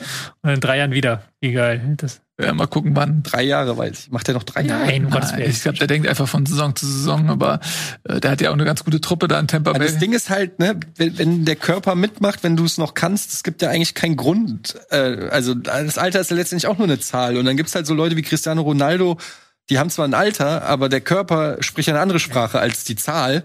Und da muss man einfach sagen, der ist halt körperlich, ist der halt 28 oder was. Aber warum soll er aufhören? Ja, ich habe halt früher auch immer, also als ich jünger war, habe ich immer so Leute wie Philipp Lahm bewundert, so nach dem Motto, die auf dem Höhepunkt abtreten, die haben halt sich nie was zu Schulden kommen lassen. Aber heute finde ich es eigentlich geil, so irgendwelche Typen, die dann noch bis 40 in der dritten uruguayischen Liga spielen, weil sie halt so gerne kicken einfach, weißt du? Also einfach die immer, Ja. immer weitermachen, immer weitermachen, nicht aufhören. ist der Tom Japaner? Brady ist natürlich was anderes, weil der spielt noch auf einem Niveau, von dem andere nur träumen können, aber Fußball bezogen. Marco Marin zum Beispiel, der jahrelang halt irgendwo, der tingelt wahrscheinlich immer noch irgendwo rum, oder? Sechs, sein 46. Verein, keine Ja. Ahnung. Ja. Ja. Ja, fast jedes Land einmal. ja, aber da, äh, wieso nicht? Er hat bestimmt bewegtes Leben. Oder halt bevor. Ist auch noch dabei. Auch Ja. jetzt wieder verlängert, neulich. Hasebe. Ältester Liga der Bundesliga. Mhm. Glaube ich. Äh, es gibt, wie, heißt, wie heißt denn dieser eine Japaner, der irgendwie 58 ist oder so? Ah, ja, ich weiß, wen du meinst. Ja? Das ist schon Mitte 50 ist. Aber der Ja. wird auch nur noch, das ist aber, glaube ich, mehr ein Marketing-Gag Hm. eben, nicht? Weil der wird ja auch irgendwie nur für fünf Miyamoto. Minuten eingewechselt und dann, ja. Mehr macht er nicht. Roger Miller. Kennt ihr noch Roger Miller? Kamerun? Oh. Der haben 1990. Ja, Miller. Roger Miller. Ah? Nix. Kayu, Ka, Katsuyoshi Miura. Ah ja. Du kennst Roger Miller King nicht mehr? Den tanzenden Kameruner? Der hat auch ewig gespielt. Der hat ewig gespielt, der wurde dann immer wieder, der war eigentlich schon weg und dann hat der Staatschef Kameruns gesagt, nee, pass auf, ey, wir brauchen Roger Miller. Komm. Und dann hat Roger Miller wieder mitgespielt, hat auch noch ein, zwei Tore bei der WM geschossen, sogar noch mit gefühlt Ja, das 140. Gesicht kommt mir bekannt vor, aber. Roger Miller. Geiler Typ. So, ihr seid auch geile Typen, alle da draußen. Vielen lieben Dank fürs Zusehen. Das war Bundesliga für heute. Wir freuen uns natürlich wie immer über Kommentare. Was haltet ihr denn von der Verpflichtung Felix, Mag Felix Magath? Was ist eure Meinung dazu? Oder denkt ihr, dass Cristiano Ronaldo, Ronaldo in Zukunft nicht mehr für Maguire ausgewechselt werden sollte? Teilt eure Gedanken mit uns. Wir werden das lesen und uns dran erfreuen. Und dann sehen wir uns in der nächsten Woche, wenn es wieder heißt Bundesliga aus dem Studio. Dann hoffentlich wieder mit Nico. Tschüss und auf Wiedersehen. Leute. Tschüss.